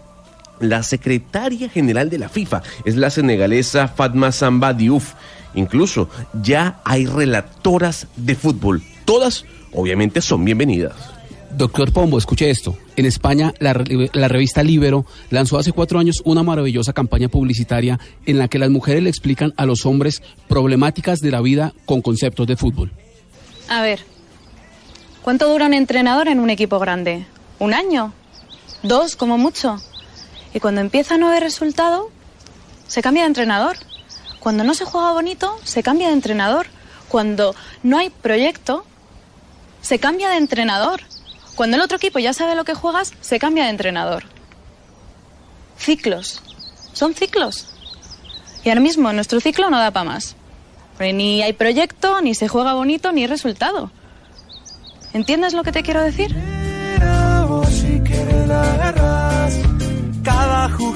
sobre este tema, el viernes pasado estuvimos aquí con el presidente de la Federación Colombiana de Fútbol, eh, Ramón Yesurún, quien estuvo una hora sentado en esta cabina hablando sobre todos estos temas y se comprometió al aire, que fue algo muy positivo, sobre todo esto que acabamos de exponer. Se comprometió al aire el doctor Yesurún con Daniela Arias y Oriánica Velázquez a citarlas eh, pues para acercar posturas y trabajar eh, de la mano con ellas, desde la federación y las jugadoras, para mejorar pues el estado del fútbol femenino. Oigamos qué fue lo que nos dijo en ese momento el doctor Yesurún. Yo, por lo menos, como presidente de la federación, estoy absolutamente a las órdenes para dialogar con ustedes, para conversar, hacer un foro, reunirnos eh, Pero entonces cuadrémoslo de una vez, doctor Yesrum. Eh, ya Usted, usted que ya volvió, ¿cuándo se va a reunir con las jugadoras? ¿Cuándo tienen eh, programado para que se reúna con ellas, para que ellas puedan plantear sus quejas, pero sus quejas tranquilas, sin que ellas sientan que las van a vetar, que después no las van a convocar? Porque hemos hablado con muchas de ellas y nos dicen, nos da miedo, porque queremos jugar fútbol y si denunciamos nos vetan. ¿Por qué no usted aquí aprovechando los micrófonos dice sí? ¿Cuándo vamos a organizar un encuentro con las jugadoras de fútbol para que ellas puedan plantear todas las inconformidades que tienen con, eh, con ustedes? Nosotros estamos dispuestos, si me sueltas en 10, 15 minutos a partir de la próxima media hora las espero. No, hablando en serio, no, cuando quieran, cuando quieran, eh, realmente voy a, vamos a hablar con nuestro equipo eh, que maneja competencias y vamos a coordinar, eh, más que una charla, que hagamos un pequeño foro de, de, de fortalezas y de debilidades hagamos una, una especie de DOFA eh, entre nosotros y, construir, que sea siempre desde el punto de vista constructivo, algo que de pronto hubiéramos podido evitar si, si este tema no lo hubieran, eh, bueno, no hablemos de, de, qué ha podido hacerse antes o después. En todo caso, estamos a tiempo, pero tengan la seguridad, Auriánica, que para la Federación Colombiana del Fútbol, el fútbol femenino es hoy una de las grandes prioridades que tenemos, porque además ni siquiera es política eh, nuestra, sino que es política mundial a través de la FIFA. Sabemos que después de esta entrevista que tuvimos acá con el doctor Ramón Yesurún, la Federación Colombiana de Fútbol contactó a las jugadoras para una cita, como se lo habíamos dicho, el próximo 11 de marzo a las 9 de la mañana. Cita obviamente a la que le haremos seguimiento y estaremos pendientes. Y pues obviamente esperamos que esta reunión pues sea el punto de partida para darle juego a las mujeres, para reconocer la importancia del fútbol eh, femenino y saber que lo más valioso del fútbol es su carácter universal, su capacidad de llegar a cualquier potrero del país, sin importar que quienes estén jugando sean hombres o mujeres. Y además, pues que también se tenga una respuesta contundente sobre las denuncias de acoso sexual y de acoso laboral que se han hecho por parte de miembros de la selección eh, femenina y también pues del cuerpo de fisioterapeutas. Así que queríamos contarles a ustedes que le seguimos haciendo seguimiento a lo que está pasando con el fútbol de mujeres en Colombia y que estamos pendientes en este mes de marzo de la reunión de la federación con las jugadoras. Diversas ópticas. Hechos que marcan el acontecer. Mañanas Blue. Mañanas Blue. Colombia está al aire. 5 de marzo de 2019. Hablamos con Natalia Gaitán, jugadora del Valencia Club de Fútbol y de la Selección Colombiana de Fútbol Femenino. Es que hicieron una alianza con la Liga de Fútbol Femenino. Exactamente. Para decir que las, las mujeres en el fútbol pues son como las superpoderosas, Ese como es- en algún momento las llamamos aquí a nuestra selección Este es Colombia. el mensaje que quieren reforzar. Nos unimos al deporte femenino con la liga para visibilizar a todas las mujeres que, como Capitana Marvel, cada día van más alto, más lejos y más rápido. Ayúdanos a sacarlas a la luz y decir con orgullo, mujer tenía que ser. Y estamos con Natalia. Ay, pues Natalia, bienvenida y felicitaciones por hacer parte de ese, de ese spot publicitario que nos cuenta Sebastián está en España con Capital Marvel. Natalia Gaitán, bienvenida a Mañanas Blue. Hola, buenos días en Colombia, buenas tardes aquí en España. Y sí, para mí fue un orgullo, es un orgullo poder hacer parte de esta campaña tan bonita que, que Marvel y la Liga están realizando. Oiga, ¿no le parece un poco paradójico, Natalia, ya que estamos viendo todas estas denuncias que están haciendo las jugadoras de la selección Colombia eh, femenina diciendo que no las tratan igual y pues hay todo un debate alrededor del fútbol femenino en nuestro país que precisamente en España la capitana Marvel haya tomado la decisión de utilizar a las jugadoras de fútbol para hacer su campaña y decir mujer tenía que ser y nos vamos con ellas y hay que apoyar el fútbol femenino. ¿No le parece como un poco una paradoja que esto haya pasado esta semana precisamente cuando estamos en este debate en Colombia? Sí, la verdad es un poco paradójico. Igual te aclaro que no solo es fútbol femenino, es deporte femenino. En el comercial que yo pude realizar aparezco con la, con la capitana de, de rugby de la selección española y con una jugadora de hockey de hierba también de la selección española. Entonces yo representé a las futbolistas de España y es una campaña por todo el Día de la Mujer, por el poderío femenino en estos días y por apoyar al, al deporte femenino en general, no solo al fútbol. Oiga, Natalia, pero usted la felicito porque que la hayan escogido a usted, una colombiana, en la Liga Española, de fútbol femenino para ser parte de la campaña. Yo oía esta mañana aquí precisamente en Mañanas Blue a- al, al señor Alzate decir que el fútbol femenino en Colombia no tenía, no era una no era una liga respetable porque no tenía el nivel. Y entonces, y uno dice, oiga, pero Natalia Gaitán está allá en España y a ella la escogen para hacer la imagen de esta campaña de Marvel. También uno dice, eh, ¿cómo no? Pues ah, no se entiende, no se entiende cómo usted allá en España no escogen una española, sino a una colombiana, y aquí nos están diciendo que la liga femenina no tiene el nivel. Sí, la verdad yo creo que el talento en Colombia está, lo que pasa es que falta una estructura que, que logre potenciar ese, que logre que podamos competir a nivel internacional, pero el talento está, lo que pasa es que la preparación, la competencia pues no es la misma y aquí en España se ha apostado sobre todo en los últimos años y se notan en los resultados de las elecciones españolas que han tenido varios, varios éxitos en, en europeos y en mundiales.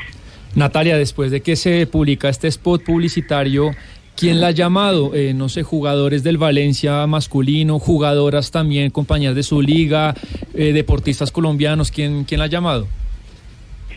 Oh, la verdad ha sido dentro de, España. Em, mis compañeras del, del equipo de Valencia obviamente me felicitaron, el cuerpo técnico es un comercial increíble, a mí me, me encantó.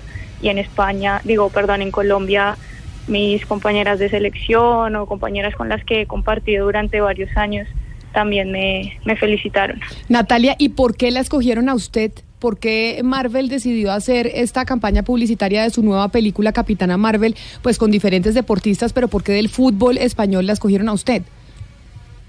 La verdad fue una escogencia de la liga, de la liga como marca. Es quien hizo la, la alianza con Marvel y ellos fueron los encargados de escoger las deportistas de, de estos tres deportes que mencioné, rugby, hockey de hierba y fútbol. Y he podido ganarme y hacerme un nombre aquí en España, un, ganarme un respeto en el Valencia y al nivel de la Liga Iberdrola. Entonces, pues gracias a esos méritos yo creo que estaba dentro, dentro de las candidatas. Natalia, ¿usted de qué juega? ¿Usted qué posición tiene en, eh, en el Valencia? De medio centro, como le llaman aquí, de 6-5, lo que decimos en Colombia. ¿Y usted tiene cuántos años? 27. ¿Y una jugadora de fútbol femenino tiene, digamos, cuánto tiempo de, de trabajo? Es decir, ¿hasta qué edad juegan en, en el fútbol femenino? La verdad es una edad más corta que en el fútbol masculino porque en la mayoría de países todavía no se puede, se puede vivir del fútbol, sí, pero no puedes, vi- no puedes competir hasta los 33, 35 porque también necesitas hacer otras cosas, estudiar, trabajar en, en otras acciones, entonces todo ayuda a que la edad para retirarse sea más temprana. De hecho, creo que salió una un estudio que dice que a los 25 años el 70% de las jugadoras se ha retirado. Y usted, eh, que ya tiene 27, digamos, ¿hasta dónde quiere llegar? Uno cuando le pregunta a los jugadores de fútbol hombres, cuando uno hablaba con James, no, mi sueño es llegar al Real Madrid. Eh, ¿Su sueño como, como jugadora de fútbol en esta profesión es cuál? Yo afortunadamente he podido ya competir en, en mundiales, en olímpicos. He jugado aquí en el fútbol europeo por tres años ya y he logrado muchos de los sueños que yo tenía. Todavía me quedan algunos por cumplir, pero también tengo metas en lo extra futbolístico que, que cada vez lo veo más cerca por lo que te, te estaba comentando antes. Claro, Ana Cristina, es ese debate constante también que tienen muchas veces las mujeres, que su vida profesional en este sentido deportiva es más corta, porque digamos que ya empiezan a pensar en que quieren tener familia, en que quieren tener hijos, en que, en en que quieren ser mamás, por ejemplo.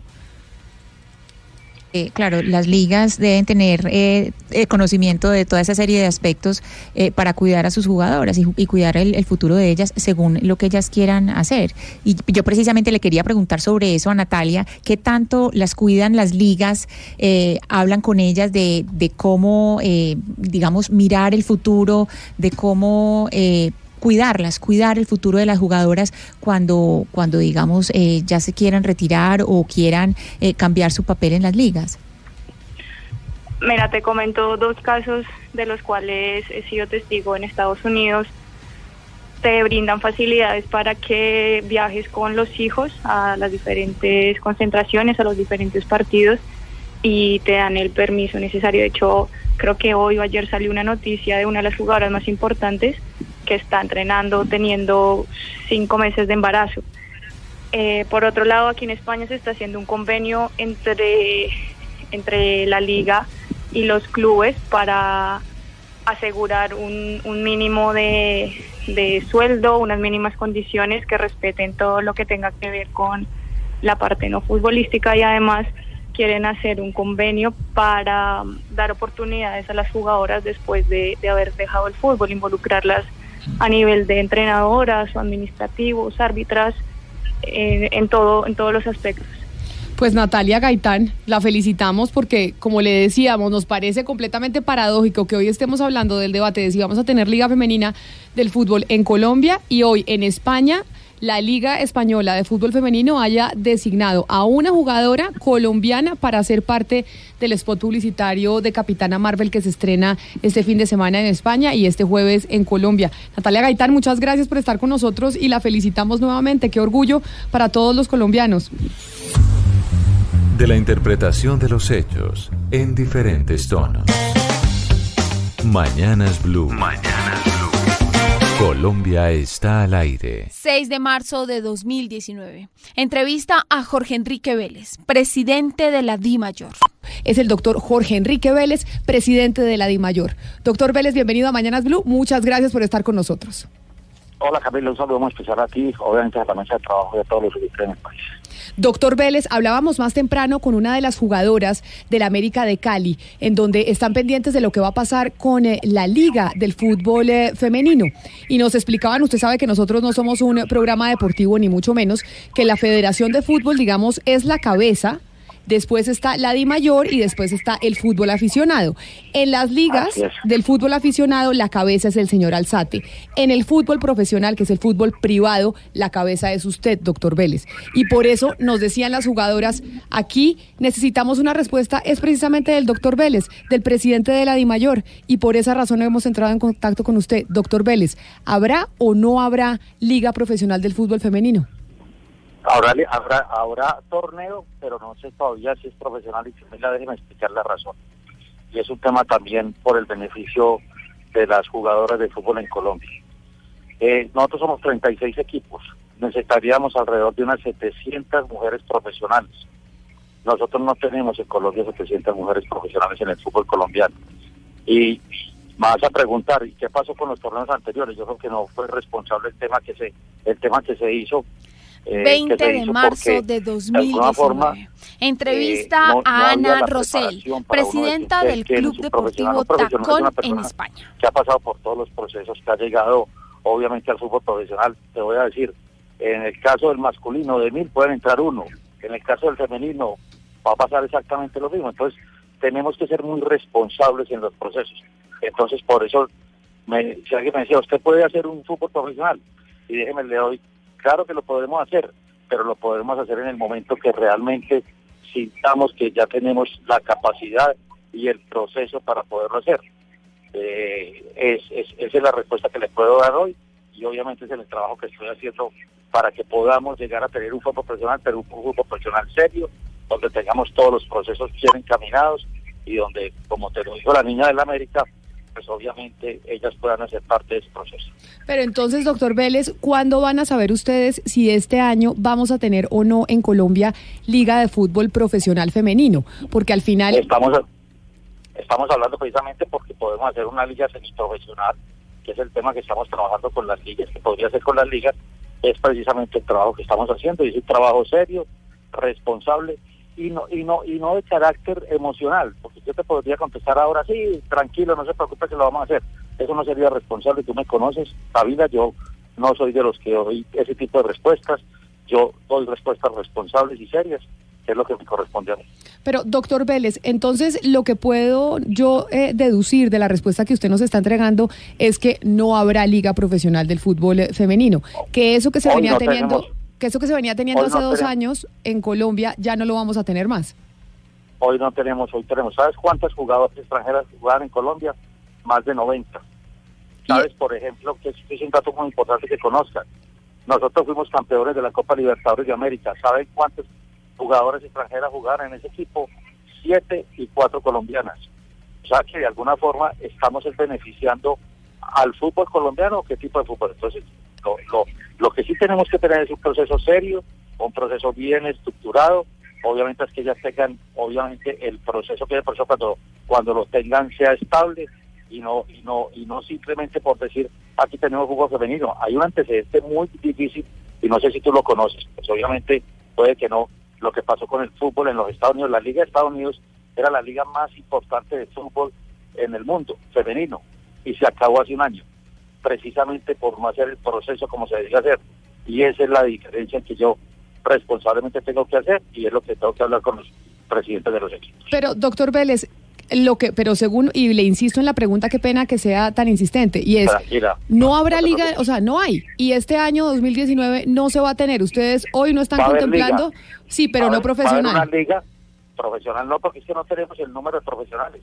Es que si se muestran 700 profesionales en Colombia, pues se hace la liga. Pero, doctor no Vélez. ¿y eso qué importa? ¿Por qué no se puede tener una liga ¿Cómo con mujeres extranjeras? ¿Eso no pasa en otras partes del mundo con el fútbol No. masculino? Entonces, ¿tú quieres que me traiga entonces 650 jugadores extranjeras? No, eso no puede ser posible. ¿Tú sabes que cuánto implica ese costo, Navila? ¿Sabes? Es absolutamente imposible. ¿Tú crees que yo voy a desarrollar un fútbol profesional femenino colombiano con extranjeras? Eso sería una irresponsabilidad. O sea, tenemos que hacer un fútbol profesional colombiano con colombianas. Y ese es el trabajo que, que obviamente nos van a agradecer no solamente el, fu- el- el aficionado del fútbol, sino ellas mismas como profesionales que van a llegar a ser o que lleguen a ser como profesionales. Doctor Vélez, entonces, ¿por qué se decidió crear en su momento hace dos años la Liga Profesional de Fútbol Femenino? Si, Ah, no- sí, la respuesta no te la puedo dar yo. Esa no te la puedo dar yo. Tú, tú sabes que yo apenas llevo seis meses y, y- y obviamente eh, en eso sí soy absolutamente responsable. ¿Qué dicen los equipos que hacen parte de la DIMAYOR? Es decir, por ejemplo, yo me imagino que Alex Char o la familia Char, que son los propietarios del Junior, pues estarían interesadísimos en tener un equipo femenino y en tener un equipo femenino participando en una liga profesional. Por ejemplo, ¿qué dicen los eh, propietarios de Nacional? Ellos también No, seguramente estarían interesados. Le pregunto, yo no sé, o sea, acá estoy especulando. La, la mayoría la mayoría quieren trabajar con el fútbol femenino, la mayoría están haciendo el proceso desde abajo y obviamente la mayoría quieren que cuando tengamos un fútbol profesional sea un fútbol con todo lo- con toda la base, con todo el trabajo y con toda la proyección. Esa es la respuesta de los 36 equipos. Y es que además somos enamorados, nos gusta el fútbol femenino, pero obviamente tenemos que ser muy responsables. Doctor. Vélez. Eso no es de levantarnos por la mañana y decir, ya tenemos una liga profesional. Miren lo que pasó en la liga profesional pasada. Pues y te repito, 90 jugadoras, no había Sí, doctor Vélez, pero déjeme, déjeme decirle algo. Eh, uno entiende que hay problemas, que no es lo mismo financiar la liga femenina que la masculina, eso es obvio. Pero las cuentas que usted nos da, no- a mí no me convencen y le, le voy a explicar por qué. Usted nos dice que tiene que conseguir 700 jugadores profesionales y le, le voy a decir por qué no es verdad. Eh, usted multiplica a razón de 12, vea, a razón de 12, 13 jugadoras en una liga de 16 o 10, pero No, no, no, no, pero eh, de- permítame, doctor. Tienes que tener mínimo 25 jugadores por equipo. Pero es que eso es, pero es que precisamente no hay un asidero técnico en ese número. Hay una cantidad de ligas importantes del mundo, doctor Vélez, que no tienen local, mínimo 25 locales. Las mejores ligas del mundo se, se, fl- eh, se potencian con extranjeros y tienen 6, 7 jugadores locales, una cantidad de extranjeros. Usted tiene 12 jugadoras colombianas por club. Lo multiplica por 16 o 18 clubes, le sale 250 jugadoras. Esas No, 700 no, no, me, parece que se, se, suben. y, y tú sabes cuánto vale, cuánto, cuánto es el costo de eso. Mira, yo te voy a hacer una pregunta y, me gusta mucho el debate y me trata que es muy importante y lo hago como un debate proactivo y positivo. ¿Tú sabes cuántos periodistas acompañaron a- al, al Atlético Huila Brasil a la final de la Copa Libertadores de América? Periodistas colombianos. ¿Cuántos, doctor Vélez? Porque aquí eh, tiene usted razón. Ni. También, también hay Ni que hacerle un llamado al, periodismo deportivo. ¿Dónde estuvo el periodismo deportivo en su momento cubriendo a las, a las mujeres del fútbol? Exacto, entonces, entonces este proceso tiene que ser de todos y yo y nosotros estamos dispuestos a hacerlo entre todos. Y a mí me alegra mucho cuando vi la publicidad antes de iniciar esto, el apoyo al fútbol femenino. Bienvenido, Camila. Y tenemos que trabajar todos, pero hagámoslo seriamente, hagamos el proceso y cuenten con nosotros, estamos listos a hacerlo, pero obviamente haciendo un procedimiento que creo que, que, que no nos digamos que devolvernos. Es que a mí me preocupa mucho cuando tiene que devolverse y ese es el trabajo que vamos a hacer. Y sería irresponsable que yo les diga que voy a montar con 12 jugadoras colombianas. Es que ni siquiera, le digo, no tenemos 300. Yo la semana Vélez, pero- pasada pero- tal vez estuve dictando un foro en, en Medellín y una persona que es una de las personas más reconocidas en el fútbol femenino que se llama Liliana Zapata, le hice la pregunta, ¿cuántas jugadoras profesionales hay en Colombia? Y me dijo, no hay más de 50. Doctor Vélez, pero, pero en este momento, ¿qué respuesta le da usted a las niñas, a las jugadoras de fútbol de, de Colombia que están pendientes de que usted le, les dé una respuesta? Están en Cali reunidas, están en todo el país pendientes la de eso. respuesta es muy clara. Vamos a hacer un proceso donde lleguemos al fútbol profesional con ellas, trabajando con ellas, y el momento se definirá cuando tengamos claro cuál es el plan de trabajo y el procedimiento que vamos a hacer. ¿Y a usted no le parece que haber eh, recibido en unas condiciones y ahora no tener eh, la liga, es decir, ya no asegurarlo, no es retroceder, no sería retroceder? Eh, no, a mí no me parece que retroceder, por el contrario, me parece que es muy serio el, el- el- el proceso para poderlo mantener, porque si no, no va a pasar lo que acaba de pasar con la Liga de Estados Unidos, lo que acaba de pasar con la Liga Argentina, que no existe. Y eso sí me, eso sí me produciría más- mucho más dolor. O sea, yo creo que esto- podemos hacer una liga semi, semiprofesional, donde jueguen ellas, donde podamos tener estas niñas que vienen de abajo. Mire, desde el, tema del proceso de sub 13, sub 15, sub 17 es buenísimo. Tenemos una camada buenísima. Ese es el que va a llegar. Y obviamente esa es la que nos prepararemos para el, para el 2023.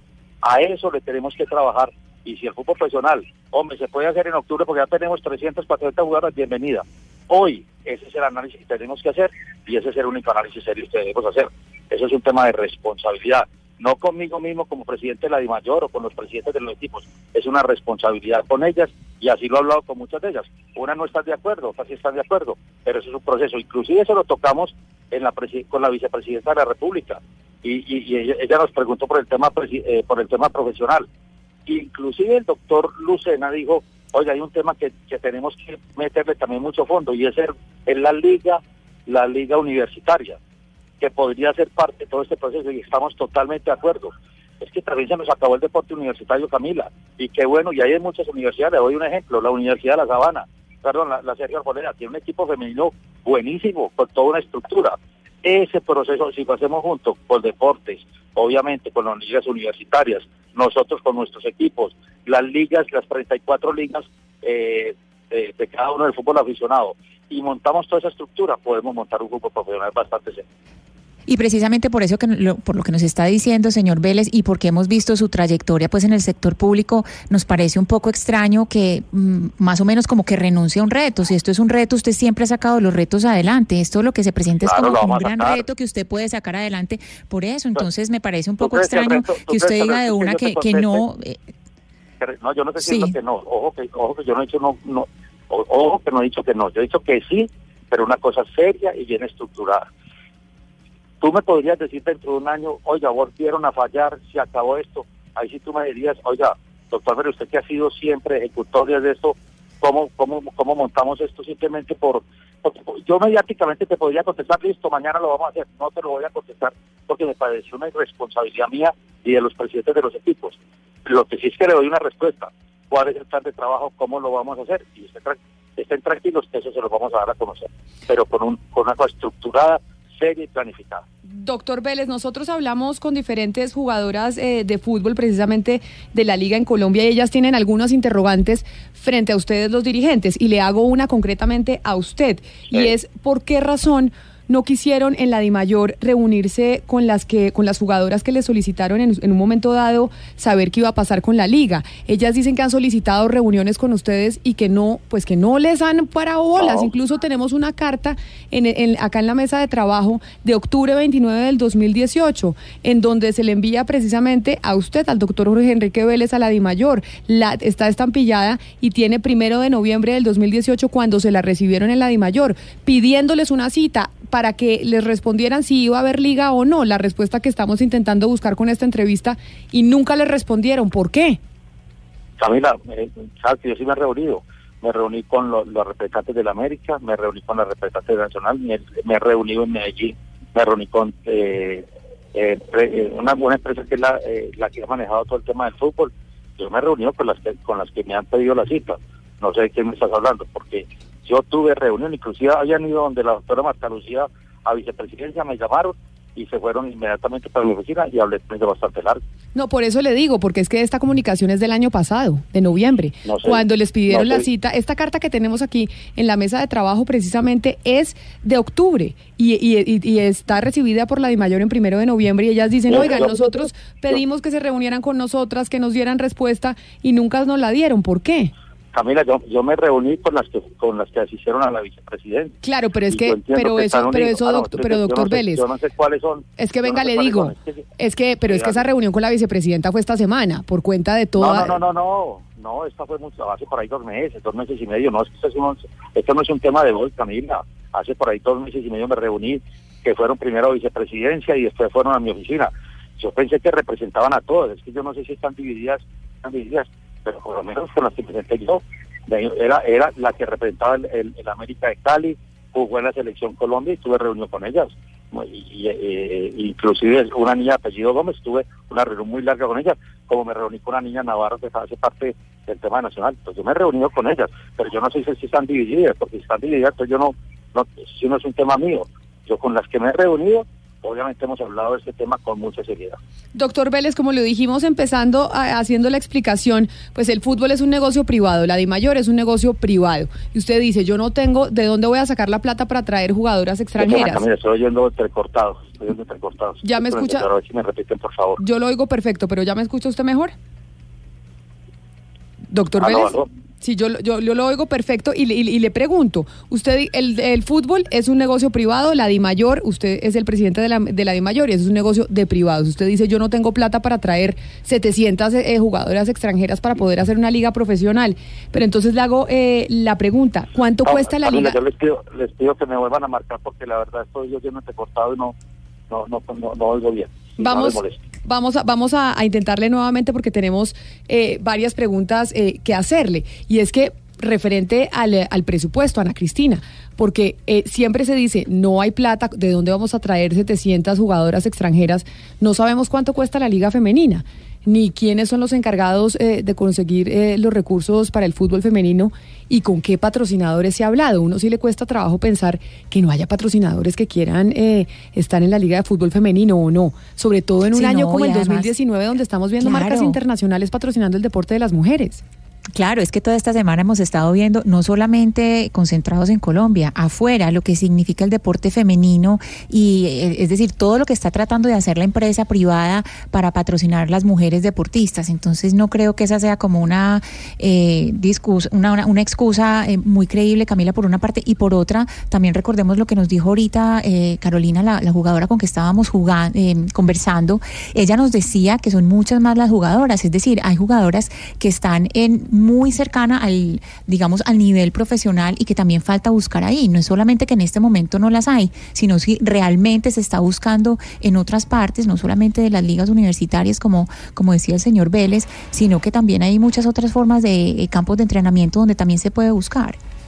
Pero, pero Ana Cristina y Camila, yo no, no, no es que quiera darle la razón al señor Vélez ni a quienes dicen que es complicado conseguir patrocinios para el fútbol femenino, pero la realidad es que el América de Cali estuvo intentándolo y no lo logró.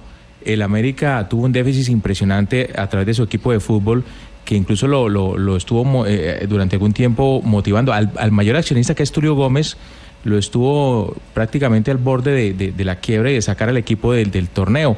Es más, el Deportivo Cali nunca quiso incursionar en el fútbol femenino porque tampoco nunca pudo conseguir sponsor. Es decir, que la situación no es fácil para los clubes.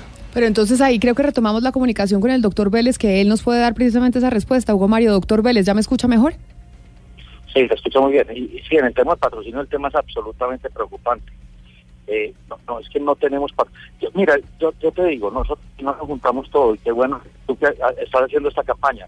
Bienvenido, yo me siento con los patrocinadores.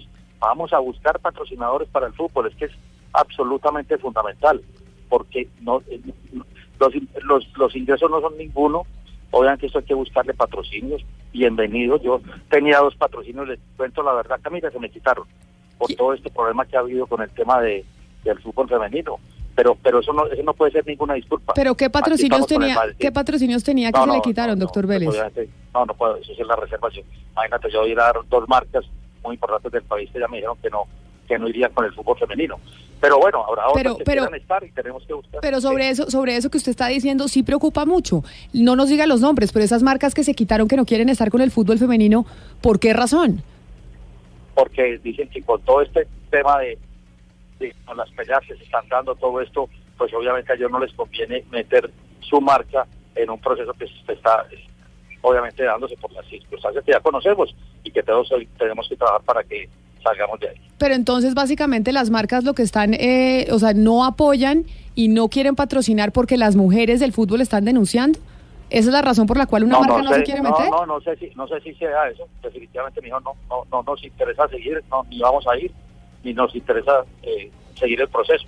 Y obviamente, pues yo tengo que entenderlo así, pero, pero como habrá notas que están listas, pero es un trabajo que tenemos que hacer todos. Y yo estoy listo a sentarme con el que quiera patrocinar o los que quieran, porque además el fútbol femenino es bueno, es un fútbol que, que podemos sacarlo de, abajo y poderlo llevar a que tenga excelentes patrocinadores. Doctor Vélez, pero, pero ¿por qué no, por qué no pensar también en, en- en el- en no, no solamente en la empresa privada, en una política de Estado? Es decir, aquí también se requiere que el mismo, el mismo Estado se meta, se meta en el tema, porque si comenzamos a esperar el tema del patrocinio, obviamente pues que, que va a ser muy difícil, pero si no hay una política de Estado que le garantice a las mujeres también igualdad de condiciones en el deporte, en la política, en la cultura, en todo, entonces va a ser muy complicado. Yo no sé en este momento, por ejemplo, Total- usted que se reúne con la vicepresidenta, ¿qué está pasando en este caso? Totalmente de acuerdo y así lo manifestamos y, y por eso me gustó tanto la propuesta del doctor Lucena cuando habló del tema universitario, porque en la universidad hay unos apoyos importantes y creo que no, y no solo limitarlo a que la universidad monte el campeonato de fútbol, hombre, también que tengan becas las niñas para que puedan estudiar y al mismo tiempo, pues obviamente eh, estén desarrollando el fútbol. Yo creo que eso es absolutamente importante y nosotros estamos listos para que todos trabajamos en esto. Este, no- nosotros podemos ayudar mucho y hemos ayudado mucho, pero obviamente si esto se vuelve una política, estoy de acuerdo contigo totalmente y que el gobierno apoye y que apoye obviamente las universidades y el sector privado y nosotros. Si todos nos juntamos, vamos a hacer una cosa bastante buena y con muy buenos resultados. Pues sí, ese, jalado, ese jalón de orejas que usted también hace, doctor Vélez, el periodismo deportivo, me parece que, que es importante hacerlo y también buscar como país cómo podemos sacar adelante la Liga del Fútbol eh, Femenino Profesional, porque esto es un trabajo de todos al final, al final de cuentas. Oiga, ayúdeme a ponerle el titular a su, a su entrevista. ¿Y, y un- qué titular le ponemos? ¿Que no habrá Liga de Fútbol Femenino este año, No, profesional? No, no, ah, no. Fútbol femenino, presente y futuro del fútbol colombiano. No, pero es que... Pero, pero juntándonos todos. Sí. Pero juntándonos publicitario. todos. Sí, un Esto- titular. Esto, esto no, esto no, no, Camila, esto no es solo de la DIMAYOR o de la Federación. El fútbol colombiano femenino es de todos, como así el fútbol colombiano masculino es de todos y todos hemos metido la mano en eso. Claro, pero... Eso es lo único que yo los invito, que, que lo hagamos. Y qué bueno que los medios de comunicación también nos ayuden a hacer, oiga, vamos a hacer una, no sé, a mí se me ocurre, y voy a hacer cosas distintas. Oiga, hagamos una gran mesa de inversión por el fútbol. ¿Qué patrocinadores están listos a aportar para el fútbol colombiano? Y lo hacemos, no sé, un día completo, a ver cuántas, como se han hecho tantas campañas donde tú has estado, Camila. Ese tipo de campañas, bienvenido. Y, y a, a mí, a nosotros no, no- nos gustaría. Tú sabes cuál es mi posición, y lo he dicho, que todos los partidos, los preliminares del fútbol profesional sean fútbol femenino. Eso sería extraordinario. Llevaríamos mucha gente a los estadios, le empezaríamos a dar afición. Estamos totalmente listos, pero juntémonos todos a trabajar en eso. Señor Vélez, yo le quiero hacer una última pregunta relacionada con el patrocinio. Cuando usted nos dice que le quitaron, que es lo mismo que había dicho el señor González Alzate, que le están quitando, que por todo este escándalo le están quitando patrocinio eh, a las jugadoras, esto no es un llamado al silencio. O sea, le están diciendo calladitas, no, no sigan haciendo denuncias que cada vez que ustedes denuncian eh, nos están quitando patrocinio. faltaba. A mí me parece, me Ni parece bastante peligroso Ni ese mensaje. faltaba. Ni más faltaba. Yo soy el primero y Camila me conoce mucho. A mí no me gustan las denuncias calladas. A mí me gusta sacar las denuncias. Y, y, y si las conozco, soy el primero que voy a poner y coloco una denuncia ante los órganos de la fiscalía. Y en eso sí, por mi historia me conocerán y así lo he hecho. No, ni más faltaba. No acepto, no he hecho cero tolerancia en la mayor en ese punto. El día que yo conozca un tema de una denuncia de una niña o de un niño, porque también puede haber niños que estén metidos en esto, yo seré el primero que acompañe a un padre de familia, a la Fiscalía General de la Nación, a, colar, a colocar las denuncias y no permito que eso siga pasando y vaya a pasar ni en el fútbol profesional masculino ni en el femenino. En eso no podemos ser tolerantes. Pero, doctor Vélez, para despedirlo, ayúdeme con el titular, pero como dice Pombo, no tan, eh, o sea, no tan promocional. Es decir, no, de- pero de verdad, porque es que las jugadoras y el, y- el, y el Bueno, país va- está vamos a- esperando. Vamos a, ponerle, vamos a ponerle un titular. A ver. Todos por el fútbol femenino. No, ¿qué tal? Profesional. No, Todos pero- por el fútbol femenino. prefe- Ah, no, pero entonces, ¿qué quieres que te cuenta? No hay fútbol femenino porque la de mayor no quiere, no. Hay fútbol femenino, nosotros queremos fútbol femenino, queremos fútbol profesional femenino, pero tenemos que hacer un acuerdo entre todos para buscar cómo Entonces, tenemos fútbol femenino. mire, buscando acuerdo para buscar, eh, buscando acuerdo para tener fútbol profesional femenino, Bienvenido. eh, sí, Bienvenidos. pero por ahora en el 2019 no habrá. Mientras, eh, mientras tenemos No, el acuerdo. No, no, va- vamos a tener, vamos a tener un- un- una liga semi- seguramente semiprofesional que empiece todo el proceso y nosotros aportaremos para eso, no hay ningún problema. Pongámosle un deadline, como dicen los gringos. ¿Cuándo, ¿cuándo tienen esa respuesta, doctor Vélez? Y lo llamamos cuando... Póngase un deadline, póngase una, una da- fecha. Dame, dame, dame, dame, dame 15 días, 20 días y lo hacemos, Camilo. Doctor Jorge Enrique Vélez, presidente de la DIMAYOR, muchas gracias por estar con nosotros aquí en Mañanas Blue. No, muchas gracias a ustedes y un saludo y, y me gusta mucho este tipo de debates que creo que eh, de una forma proactiva vamos mucho al país. Muchas gracias. Diversas ópticas. Hechos que marcan el acontecer. Mañanas Blue. Mañanas Blue. Colombia está al aire. 7 de marzo de 2019. Entrevista a Jorge Perdomo, expresidente de la Di Mayor. Mire, y precisamente, yo sé que a usted no le gusta el fútbol y está hasta la coronilla de que yo le hable de fútbol femenino, pero es que la coyuntura nos da y tenemos precisamente que hablar del tema y por eso hemos querido llamar a Jorge Perdomo. Jorge Perdomo es el exdirector de la DIMAYOR. Acuérdese usted que acá Jorge Enrique Vélez ayer nos dijo que lleva seis meses en la DIMAYOR. Jorge Perdomo, quien fue director, eh, presidente de la DIMAYOR, fue el que creó la Liga del Fútbol Femenino y por eso le hemos querido llamar. Doctor Perdomo, buenos días, muchas gracias por acompañarnos hoy en Mañanas Blue. Bienvenido. Con mucho gusto, Camila. Doctor Perdomo, me place saludarlo y preguntarle, hoy que se está hablando y que ayer nos decía el eh, señor Jorge Enrique Vélez, que pues haber creado esta liga hace dos años, esta liga de fútbol profesional femenino, tal vez fue apresurado porque no, no, se, no estaban las condiciones dadas para poder tener una liga de, de fútbol profesional femenino en Colombia en este momento. ¿Por qué se decidió crear esa liga? ¿Usted por qué dijo yo le voy a apostar al fútbol femenino? Nosotros llevábamos cuando, desde mi presencia en el Comité Ejecutivo de la Federación, cinco años antes, trabajando en este tema de la creación del fútbol profesional femenino en Colombia con el apoyo eh, de FIFA permanentemente, mirando posibilidades, los aciertos, los desaciertos y por supuesto de allí trajimos la enseñanza de que la mayoría de los partidos debían ir como preliminares para que se para que no terminaran eh, la liga femenina como una liga fantasma.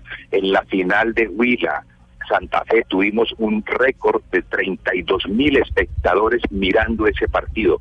Ahí no hubo, un, no hubo ninguna improvisación. Lo que ha habido es ausencia de liderazgo y capacidad de gestión para preservar esta hermosa expresión de las mujeres en el fútbol. Pero, doctor Perdomo, lo que dice y lo que nos ha dicho aquí en esta mesa de trabajo el doctor Yesurún, presidente de la Federación Colombiana de Fútbol, nos lo dijo el doctor Jorge Enrique Vélez, es que no hay plata y es que no hay patrocinios y que al final este pues también es un negocio privado. ¿Cómo, o sea, y nadie nos pudo responder cuánto cuesta también la Liga del Fútbol Profesional Femenino? Usted que estuvo ahí al frente, que se la inventó, o sea, que la creó, ¿cuánto le cuesta y realmente tenemos el déficit eh, de dinero para no poder sostenerla? Mire, yo le hago una reflexión. En el año que me correspondió eh, estar atento al desarrollo de la Liga Profesional Femenina, nosotros logramos unos recursos de un rubro de que se llama forward en el en FIFA, porque el presidente Infantino en su discurso de posesión anunció que una de sus prioridades sería incentivar el fútbol femenino y de allí pueden salir muchos recursos. De hecho, nosotros logramos eh, obtener 500 mil dólares, que fueron más o menos 1.500 millones de pesos. Teníamos un convenio con Coldeportes que nos arrojaba 500 millones de pesos. En el convenio que teníamos con Avianca, nosotros pusimos, enalteciendo a la mujer siempre a, tra a trasladarse a sus destinos volando y, por supuesto, desde la Mayor con recursos propios, porque el fútbol masculino siempre nos advirtió de que no utilizáramos los recursos que le correspondían a los hombres en, en el desarrollo del fútbol femenino, llevamos a nuestras mujeres a hoteles cinco estrellas. Allí se enalteció permanentemente la mujer. El fútbol profesional femenino se creó primero como un reconocimiento a la mujer, que sin un gran esfuerzo institucional nos había representado con lujo de detalles en dos mundiales, en dos Juegos Olímpicos y muchos Panamericanos y por supuesto también como un tema de responsabilidad social en donde debemos reconocer y enaltecer a la mujer en un deporte tradicionalmente machista para que pudiera también exhibirse y desarrollarse en su personalidad. Señor Perdomo, entiendo que también eh, es- esta liga eh, femenina era una exigencia de la FIFA. Si deja de existir, y usted me, eh, me corregirá, eh, si deja de existir, ¿qué puede pasar? ¿Qué sanción o, o- o qué, qué tipo de medidas se tomarían? Nosotros habíamos contemplado en el plan de licenciamiento de la obligación que tenían los clubes profesionales para participar gradualmente, empezando con el año 2019, todos los clubes en la liga profesional femenina. Aquí lo que simplemente le digo, Camila, existe es un ánimo, eh, una existe es, hay inexistencia de ánimo y de voluntad de respetar a la mujer, de respetar los derechos humanos, lo que ellas representan, porque lo que estamos evidenciando es que frente a las denuncias de acoso laboral, de acoso sexual, simplemente en retaliación han tomado la decisión de clausurar el problema que para ellos es las mujeres. Eso es evidente. Sí, doctor Perdomo, ¿qué- ¿qué pasó? Eh, al principio de la liga, los partidos de, de- de fútbol femenino eran preliminares a los encuentros de, de- fútbol profesional colombiano, pero luego eso se cambió, los horarios ya no eran los adecuados para que el público asistiera a estos partidos de mujeres, tampoco se volvieron a transmitir por televisión. ¿Qué pasó? Nosotros también logramos concluir un convenio que nos significó unos eh, réditos económicos en donde le entregamos los derechos de transmisión del fútbol femenino y no solamente teníamos entonces la exhibición en determinado número de partidos, sino una, una remuneración económica por ese por esa labor. En la recomendación que construimos durante cinco años, cuando yo estuve trabajando en ese proyecto de la creación del fútbol femenino, fue precisamente eso, de evitar que los que el femenino fuera individualmente, es decir, que fuera como preliminar de los equipos de mayores que comentaba. Eh, FIFA lo identificó que en algunas regiones como Canadá se identificaba como eh, como la liga fantasma. Y entonces, donde iban solamente pocas personas a, presenciar estos partidos, el esfuerzo de los patrocinadores, de quienes patrocinaban eh, a los equipos, no se veía suficientemente recompensado y a los años siguientes se retiraban del patrocinio. Ese era el propósito de que estuvieran como preliminares, precisamente que la televisión los tuviera ahí, que como le dije en la final, Huila, Huila Santa Fe, 32 mil espectadores, y era un eh, espectáculo que era privilegiado, según muchos pre- presidentes, eh, frente al fútbol masculino. Había gente, había mucha, muchas personas que preferían ir a ver el fútbol femenino, no solamente como una hermosa expresión de la mujer, del talento de la mujer, sino también como una expresión de juego limpio, porque lo que encontramos y evidenciamos allí con las mujeres es que nunca buscaban prevalecerse en la maña, en la marrulla, para quemar tiempo, para distorsionar eh, el, el- el resultado de un partido. Allí siempre entendimos, lo vimos como una expresión de la mujer, la honestidad, la transparencia, y por supuesto hoy veo que eso eh, finalmente va a terminar yéndose atrás. Y es que, Oscar, yo no sé si usted coincida conmigo, pero es muy alentador ver que en este mundo del fútbol, en donde está lleno de hombres, el eh, doctor Jorge Perdomo, expresidente de la Di- Dimayor y del Atlético Huila, haya mandado ese comunicado en donde pues expresó su rechazo contundente a los últimos acontecimientos, en donde él dice que se reafirma el atropello a las grandes futbolistas que tenemos en Colombia, que son las de la Liga Profesional eh, Femenina y además las de la Selección eh, Colombia, porque no habíamos visto, por lo menos de un dirigente del fútbol de un exdirigente, un pronunciamiento tan contundente rechazando lo que está pasando en este momento con la Liga Femenina. Así es, Camila, y además uno tiene la sensación de que realmente las jugadoras están quedando solas y por eso la voz del doctor Perdomo en este momento sirve de, es muy solidaria con la situación que se está presentando. Pero doctor Perdomo, yo le quiero preguntar a usted por el tema de los recursos que destina la FIFA para el sostenimiento y la promoción del fútbol femenino en el mundo. Esos recursos en Colombia, ¿quién los audita? ¿Quién, quién, ¿Ante quién rinden cuentas los miembros de la, de la federación o la DIMAYOR que los tienen que administrar? Y por otra parte, doctor Perdomo, ¿Qué papel juega en todo esto el gobierno nacional Coldeportes? ¿Por qué no se vincula de una manera mucho más directa al tema del fútbol femenino? Eh, Sí, a la primera pregunta yo le quiero decir, le quiero reiterar como lo manifesté anteriormente, FIFA tiene un, progr- un programa que se llama Forward, en donde estimula o patrocina el fútbol juvenil y el fútbol femenino. Y de allí se pueden obtener recursos suficientes para el patrocinio del fútbol femenino.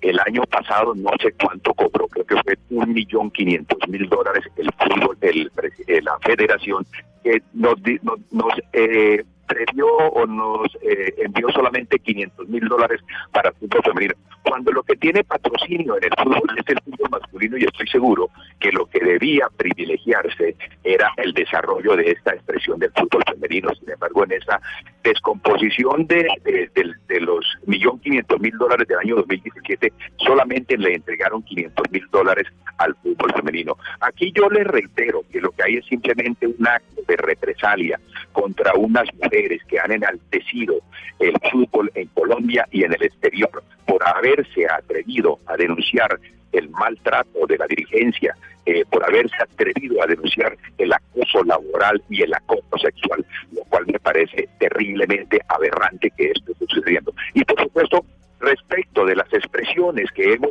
encontrado de la señora vicepresidenta y de la fiscalía, ténganlo por seguro que eso no va a pasar absolutamente y va a quedar en el olvido con todo lo que ha sucedido. Señor Perdomo, eh, hemos tenido acá en Blue, en Mañanas Blue, eh, entrevista con Yesurum y con Jorge Enrique Vélez. Y a mí no me convencieron unos datos que ellos nos dan. Dicen que una de las razones por las que no hay liga femenina es porque tiene que haber por lo menos un piso de 500 jugadores, jugadoras profesionales colombianas. ¿Cuáles son sus cuentas? Las mías no son esas porque hay ligas del mundo, las mejores que tienen 20, 30% de nacionales y los demás son extranjeros. Cuando usted creó la liga, ¿cuáles eran sus cálculos del mínimo de jugadoras colombianas que debía haber en la liga femenina? su apreciación es correcta. Nosotros cuando creamos establecimos que habrían hasta un máximo de ocho jugadoras extranjeras, ocho jugadoras, hasta ocho jugadoras profesionales y el resto jugadoras aficionadas, porque también entendimos que muchas de las niñas que estaban practicando el fútbol tenían el sueño americano y si llegaban a tener alguna remuneración o un contrato con eh, profesional inhabi- inhabilitarían eh, su pretensión de llegar a los a las universidades americanas para becarse por el fútbol en el desarrollo de esta de esta disciplina. Entonces nosotros allí encontramos que eh, que había una gran cantera que se venía desarrollando, que se venía promocionando, porque la participación del fútbol en todas las ciudades del país, en todos los departamentos, es abrumadora, es entusiasta. Y lo que pretendíamos era, como le digo, generar esa expresión de la mujer, esa equidad de género, ese reconocimiento a su importancia en la sociedad. Y por supuesto teníamos que ir gradualmente, las ocho extranjeras hacia ocho profesionales y el resto aficionadas. De modo que canteras si hay, mujeres practicando el fútbol si hay, suficiente capital humano también lo hay. Doctor Perdomo, yo voy con el tema comercial. Tal vez mis compañeros me van a caer encima, pero ¿usted no cree que ya estamos llegando al punto de obligar a las empresas, al aficionado, a todo el mundo a que apoye sí o sí al fútbol femenino? Y si no se hace, se, se le es señalado. Sí, por supuesto, pero esta es nuestra condición. Lamentablemente vivimos en un país machista donde la mujer es desconocida en su importancia, donde cualquier expresión que nosotros, como fue la creación del fútbol profesional femenino, es desconocido. Hay trogloditas que hablan mal del fútbol femenino. Ustedes recuerdan un presidente de un club que se refirió que allí era una una de lesbianismo y de borrache y de, y de, y de. Entonces, mi- mientras subsistan dirigencias, dirigen- dirigentes en el fútbol o en otras eh, actividades de nuestra vida social, va a ser muy difícil el reconocimiento en un país que permanentemente es afectado por el machismo, el feminicidio, el, el atropello a la mujer. Doctor Perdomo, y lo otro que también se comenta es que hay internamente un conflicto entre directivos de la, de la- del fútbol colombiano y, de- y que esto que está ocurriendo también es parte del enfrentamiento suyo con otros directivos de, las, de, la, de la federación de la DIMAYOR. No, yo ya me retiré de la de mayor hace un año y yo estoy en mis otras actividades. Yo simplemente soy un referente en lo que creamos hace ya dos años como una expresión legítima de reconocimiento de la importancia de la mujer. A mí esos conflictos internos no me interesan. No me interesa si el señor González es el que sigue mandando en el fútbol colombiano. No me interesa qué es lo que está pasando allí. Simplemente quiero dejar un testimonio de lo que está pasando. Señor Perdomo, cuando eh, se creó la Liga Femenina, cuando empezó todo esto, eh, ¿qué obstáculos tuvo usted o qué problemas? Es decir, ¿usted se, se imaginó en algún momento o crearon algún tipo de, de mecanismos eh, para prevenir lo que está pasando ahora? No, mire, el primer año hubo 16 equipos participando, el segundo año creo que fueron 24 y el propósito era que el siguiente año, es decir, este 2019, hubiera 36. Nosotros diseñamos una serie de políticas como por ejemplo el convenio con la Liga Española, en donde el campeón de la Liga Colombiana se enfrenta con el campeón de la Liga Española. Por eso el, el Independiente Santa Fe estuvo en Madrid jugando contra el Atlético de Madrid y por eso el año pasado el Atlético de Madrid, nuevo campeón de la Liga del Rola en, en el Madrid, en España, vino aquí a jugar contra el campeón Atlético Huila, fue flamante campeón de la Copa Libertadores de América. Es que no hemos dimensionado esto. Huila, campeón de la Copa Libertadores de América, significa que hemos derrotado a potencias como eh, Brasil, como Argentina, como Chile, como Paraguay, como Uruguay. Ese es el crecimiento del fútbol femenino que le están cortando la cabeza de un tajo. Doctor Perdomo, y ya para despedirlo, hay una duda que nosotros tenemos aquí en Mañanas Blue cuando Colombia está al aire, y es que cuando empezamos a hablar del fútbol femenino, cuando empezamos a conocer las denuncias, quisimos buscar reacciones de gente del fútbol, pues obviamente en su mayoría son hombres, de jugadores, de exjugadores, ex técnicos, ex directivos, y no hubo posibilidad de tener una reacción porque pareciera que hay un miedo entre todo el mundo para hablar de estos temas. ¿Por qué razón? ¿Por qué la gente del fútbol en su momento no se quiso pronunciar sobre el tema? Incluso se demoraron un poco James, Falcao, Cuadrado en lanzar su comunicado porque la gente siente que puede haber retaliaciones y como el fútbol es tan poderoso, pues tienen miedo de poder hablar. ¿Por qué pasa eso? Pues simplemente hay una mordaza, usted lo tiene perfectamente claro. Estas niñas han soportado estas situaciones desde hace mucho tiempo hasta que alguien eh, levantó la tapa y se atrevió a denunciar esos hechos de maltrato institucional, del acoso laboral, del acoso sexual, y por eso está sucediendo lo que está sucediendo. Simplemente vendemos el sofá para que el problema desaparezca. Doctor Jorge Perdomo, exdirector, expresidente eh, de la DIMAYOR, muchas gracias por haber estado con nosotros. Nos parecía importante hablar con usted después del comunicado que envió, pero además por haber sido usted el creador de la Liga Profesional del Fútbol Femenino. Nos parecía pertinente tener su punto de vista para poderlo contrastar con el punto de, lo vis- de vista de los dirigentes de hoy. Feliz mañana para usted. Gracias Camila, saludos a todos ellos. De un punto al otro. De un punto al otro. Voces que recorren el país. Colombia está al aire. 20 de marzo de 2019.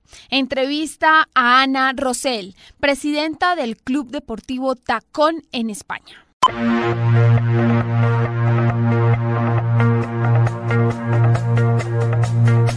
I did my best to notice when the call came down the line. 11 de la mañana, 8 minutos. Esta canción es de estadio, es de estadio totalmente, de estadio mundial o de irnos eh, a la Champions en, eh, en Europa. Nunca he ido a la Champions, yo me encantaría. Uy, total, Sí, es un planzazo. planzazo. Esto anima cualquier espíritu, así esté lloviendo en Bogotá. Pero planzazo es ver el fútbol femenino, eso es lo que debería ser planzazo, Ana Cristina, y por eso quería comentar la columna de Marta Lucía Ramírez, la vicepresidenta, hoy en el periódico El Tiempo, en la sección eh, de deportes, en donde habla de ese hashtag de apoyemos el fútbol eh, femenino. Y habla, pues, cómo desde el gobierno quieren apoyar al fútbol eh, femenino y cómo debe ser importante que sigamos hablando de las mujeres en el fútbol. Sí, así es, Camila. Hoy publica una columna que se llama Sí al fútbol femenino. En ella no solamente enuncia algunos de los logros, algunos de los logros que ha tenido en los últimos años el fútbol femenino, ella celebra que haya liga, dice que no es suficiente un hashtag que es muy importante el hashtag, pero que no es suficiente y se compromete a acompañar al fútbol femenino desde la vicepresidencia. Aquí es muy importante, Camila, hay un párrafo en que ella hace un apretón de tuercas eh, impresionante. Dice la DIMAYOR, la vicepresidencia y todas las entidades del gobierno, especialmente Coldeportes, tienen el compromiso de apoyar los esfuerzos que se harán para darle al fútbol profesional femenino. Entonces yo creo que ahí ella está diciendo, bueno, esto no es cosa eh, aquí temporal, eh, no es una cosa de coyuntura, hay que cambiar eh, las formas.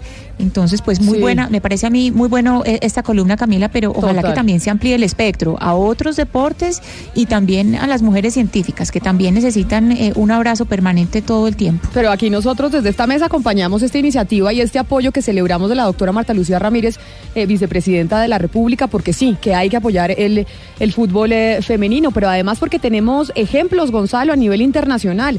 Es decir, esto no solo está pasando en Colombia y no solo en nuestro país, estamos hablando de la importancia del fútbol de las mujeres. Para nada, Camila. El fin de semana el fútbol español batió un nuevo récord en, cuanto a materia de asistencia se, se refiere, asistencia de, de un público a un estadio, el Estadio Wanda del Atlético mm, de Madrid. En el partido por la primera división del fútbol femenino, 60 mil personas vieron el partido entre el Atlético de Madrid y el Barcelona de la primera liga o la primera división del fútbol femenino de ese país. Pero yo quiero ahora, Camila, que luego de este número que le acabo de mostrar, 60 mil personas en un estadio viendo un partido de fútbol femenino, quiero que escuche las declaraciones de una mujer llamada Ana Rosel Granados. Es tal vez una de las mujeres más influyentes dentro del fútbol femenino en ese país. Bueno, yo creo que el fútbol femenino está pasando ahora mismo uno de los momentos más dulces de su historia. Cada cosa tiene su momento. Como futbolista disfruté mucho, viví cosas muy bonitas y ahora la verdad es que con mucha satisfacción porque creo que estoy ayudando a, desarrollar el deporte, el deporte rey en mi país con, con las mujeres y, y, bueno, sobre todo a ayudar a que las chicas eh, puedan tener la oportunidad de jugar en las mejores condiciones posibles. Y eso pues al final lo que ha hecho es que los clubes se den cuenta de que realmente el fútbol femenino es un activo que tienen, que lo pueden explotar y que es por donde también pueden crecer.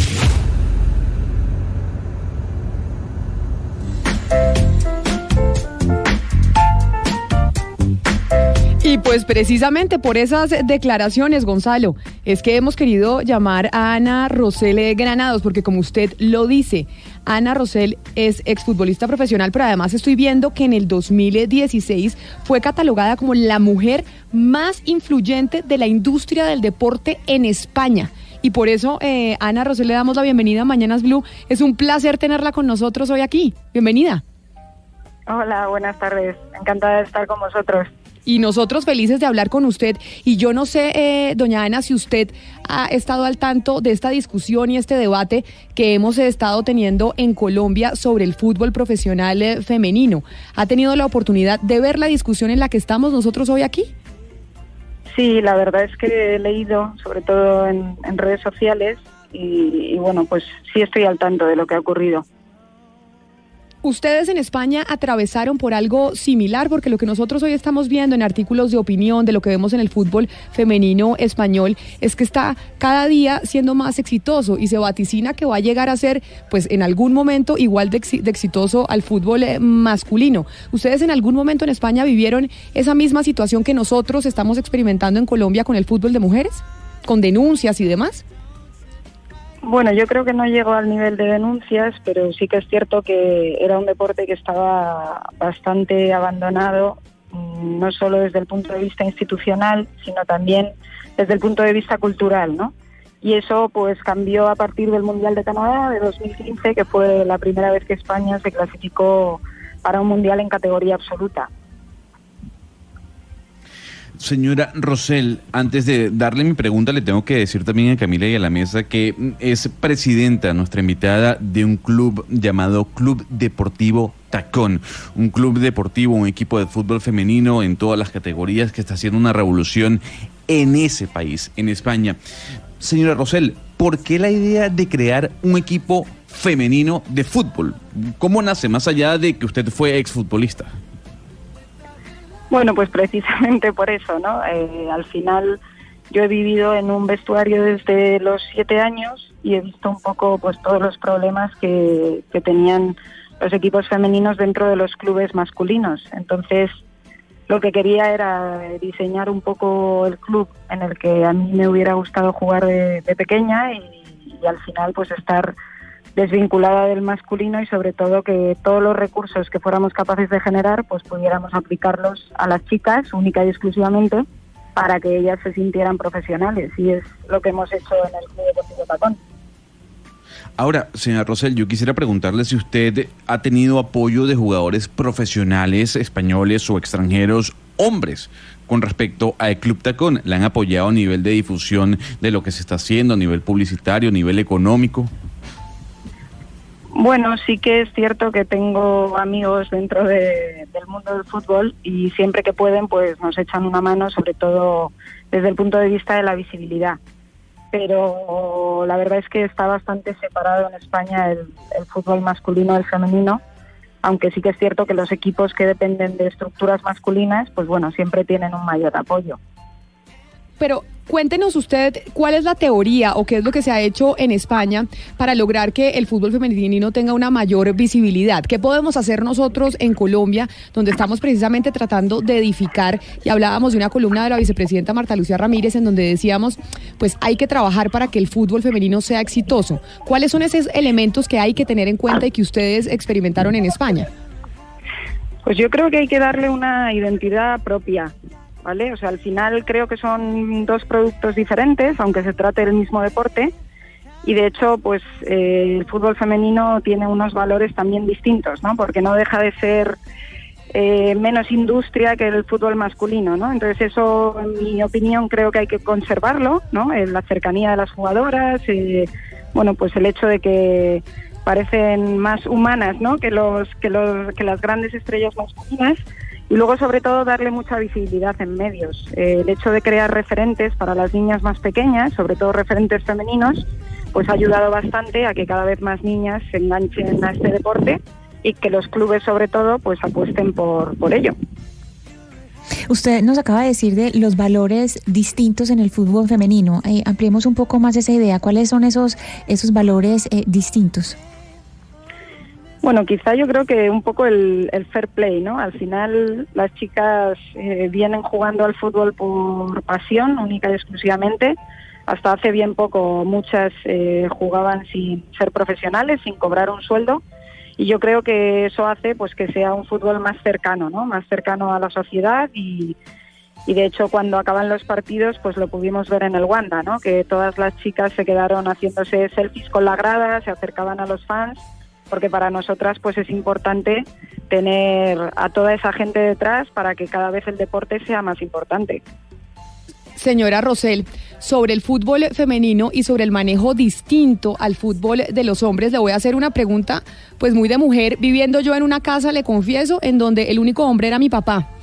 Y usted sabe, no, sí, y entonces el único hombre era mi papá y obviamente eh, sabemos nosotras que las mujeres pues tenemos eh, pues mes a mes un cambio hormonal.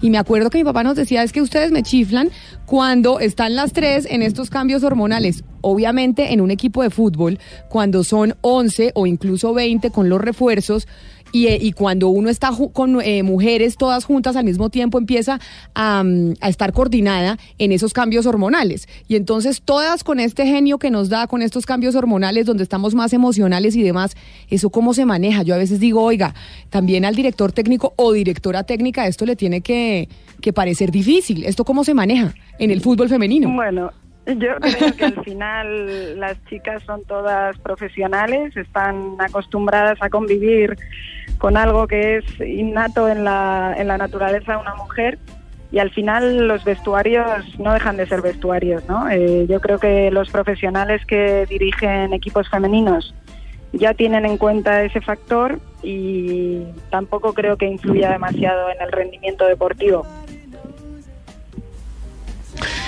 Dicen que el fútbol femenino no es rentable. ¿Qué le puede decir usted a los empresarios que opinan de esa manera? Bueno, yo precisamente es en lo que llevo trabajando los últimos cinco años, ¿no? En demostrar que sí lo es. Y de hecho, pues al principio compatibilizaba mi, mi trabajo con el mundo del fútbol y al final pues he tenido que, que dejar lo que estaba haciendo antes para dedicarme única y exclusivamente al fútbol, con lo cual eh, creo que está demostrado que no solo es capaz de ser rentable, sino también de generar ingresos. Señora, Rose- señora Rosel, usted habla de la importancia de visibilizar el fútbol femenino a través de unos valores diferentes. ¿Qué rol, con cosas concretas, debe jugar la política, los líderes políticos? Porque acá acabamos de leer una columna interesantísima de nuestra vicepresidenta de la República. ¿Cómo ha jugado la política en España en estas tareas? Bueno, yo creo que al final se trata de un tema de educación, ¿no? Eh, para mí, mm, bueno, personalmente la clave está en, en los colegios, ¿no? Más allá de, que también está en las casas. Al final se trata de cambiar un- una cultura y sobre todo que las niñas, pues si tienen un sueño, tienen que perseguirlo y luchar por él. Y luego que los niños entiendan que si en algún momento alguna niña en algún colegio quiere decidir jugar al fútbol, pues que hay que apoyarla y no arrinconarla, ¿no? Que es lo que pasaba hasta ahora. Al final, cuando decides jugar al fútbol, normalmente te sientes el bicho raro, ¿no? En, en tu casa, en el colegio, en el parque. Y se trata de normalizar la práctica del fútbol entre las niñas y que cada vez, pues, más niñas se dediquen a este deporte porque no deja de ser el deporte rey en España y en otros países igualmente, ¿no? Entonces, es un poco eso, cambiar mentalidades y sobre todo pues apoyar el, el papel de la mujer dentro del fútbol. Mire, la llamamos a usted no solamente porque queremos aprender de usted y de la experiencia en España, sino porque te queremos también saber en otros países cómo se han hecho las cosas bien. De lo que usted conoce, de los viajes que usted ha hecho, eh, cuéntenos un poco en países europeos, qué paradigmas hay eh, de, digamos, eh, contratación, eh, de visibilización, de cómo se maneja el fútbol femenino. Bueno, yo creo que a nivel de Europa, eh, en mi opinión, la liga que, que mejor está trabajando en conjunto es la liga inglesa. Es una liga que empezó siendo muy corta, con pocos equipos, pero ellos buscan sobre todo la viabilidad económica de los proyectos, ¿no? De hecho, para que os hagáis una idea, el Manchester City, que es uno de los equipos con mayor presupuesto en Europa, eh, tardó cerca de tres años en poder ingresar en la, primera división inglesa femenina, ¿no? Entonces, al final se trata de que sean proyectos sostenibles, eh, de que se mantengan en el tiempo y sobre todo de que no sean un capricho de un presidente, ¿no? Sino que realmente pues eh, perduren y, y, bueno y, y lleguen a competir en, en las más altas competiciones y sobre todo en Europa, ¿no? Es Ana Rosel Granados, una de las mujeres más influyentes del deporte en España. Ana, muchísimas gracias por haber estado con nosotros. Fue un placer haber hablado con usted, pero sobre todo haber aprendido de experiencias que nos ayudan a nosotros a ver cómo podemos eh, mejorar y hacer más exitoso el fútbol de mujeres en Colombia. Feliz eh, tarde para usted allá en España. Muy bien, muchísimas gracias y enhorabuena por, por vuestro trabajo y sobre todo por dar visibilidad a las chicas allí que, que tenéis mucho talento y eso hay que, hay que explotarlo. De historias únicas, una narrativa diferente de los hechos. Una narrativa diferente de los hechos. Entre voces y sonidos que ambientan una realidad. En Mañanas Blue, Colombia está al aire.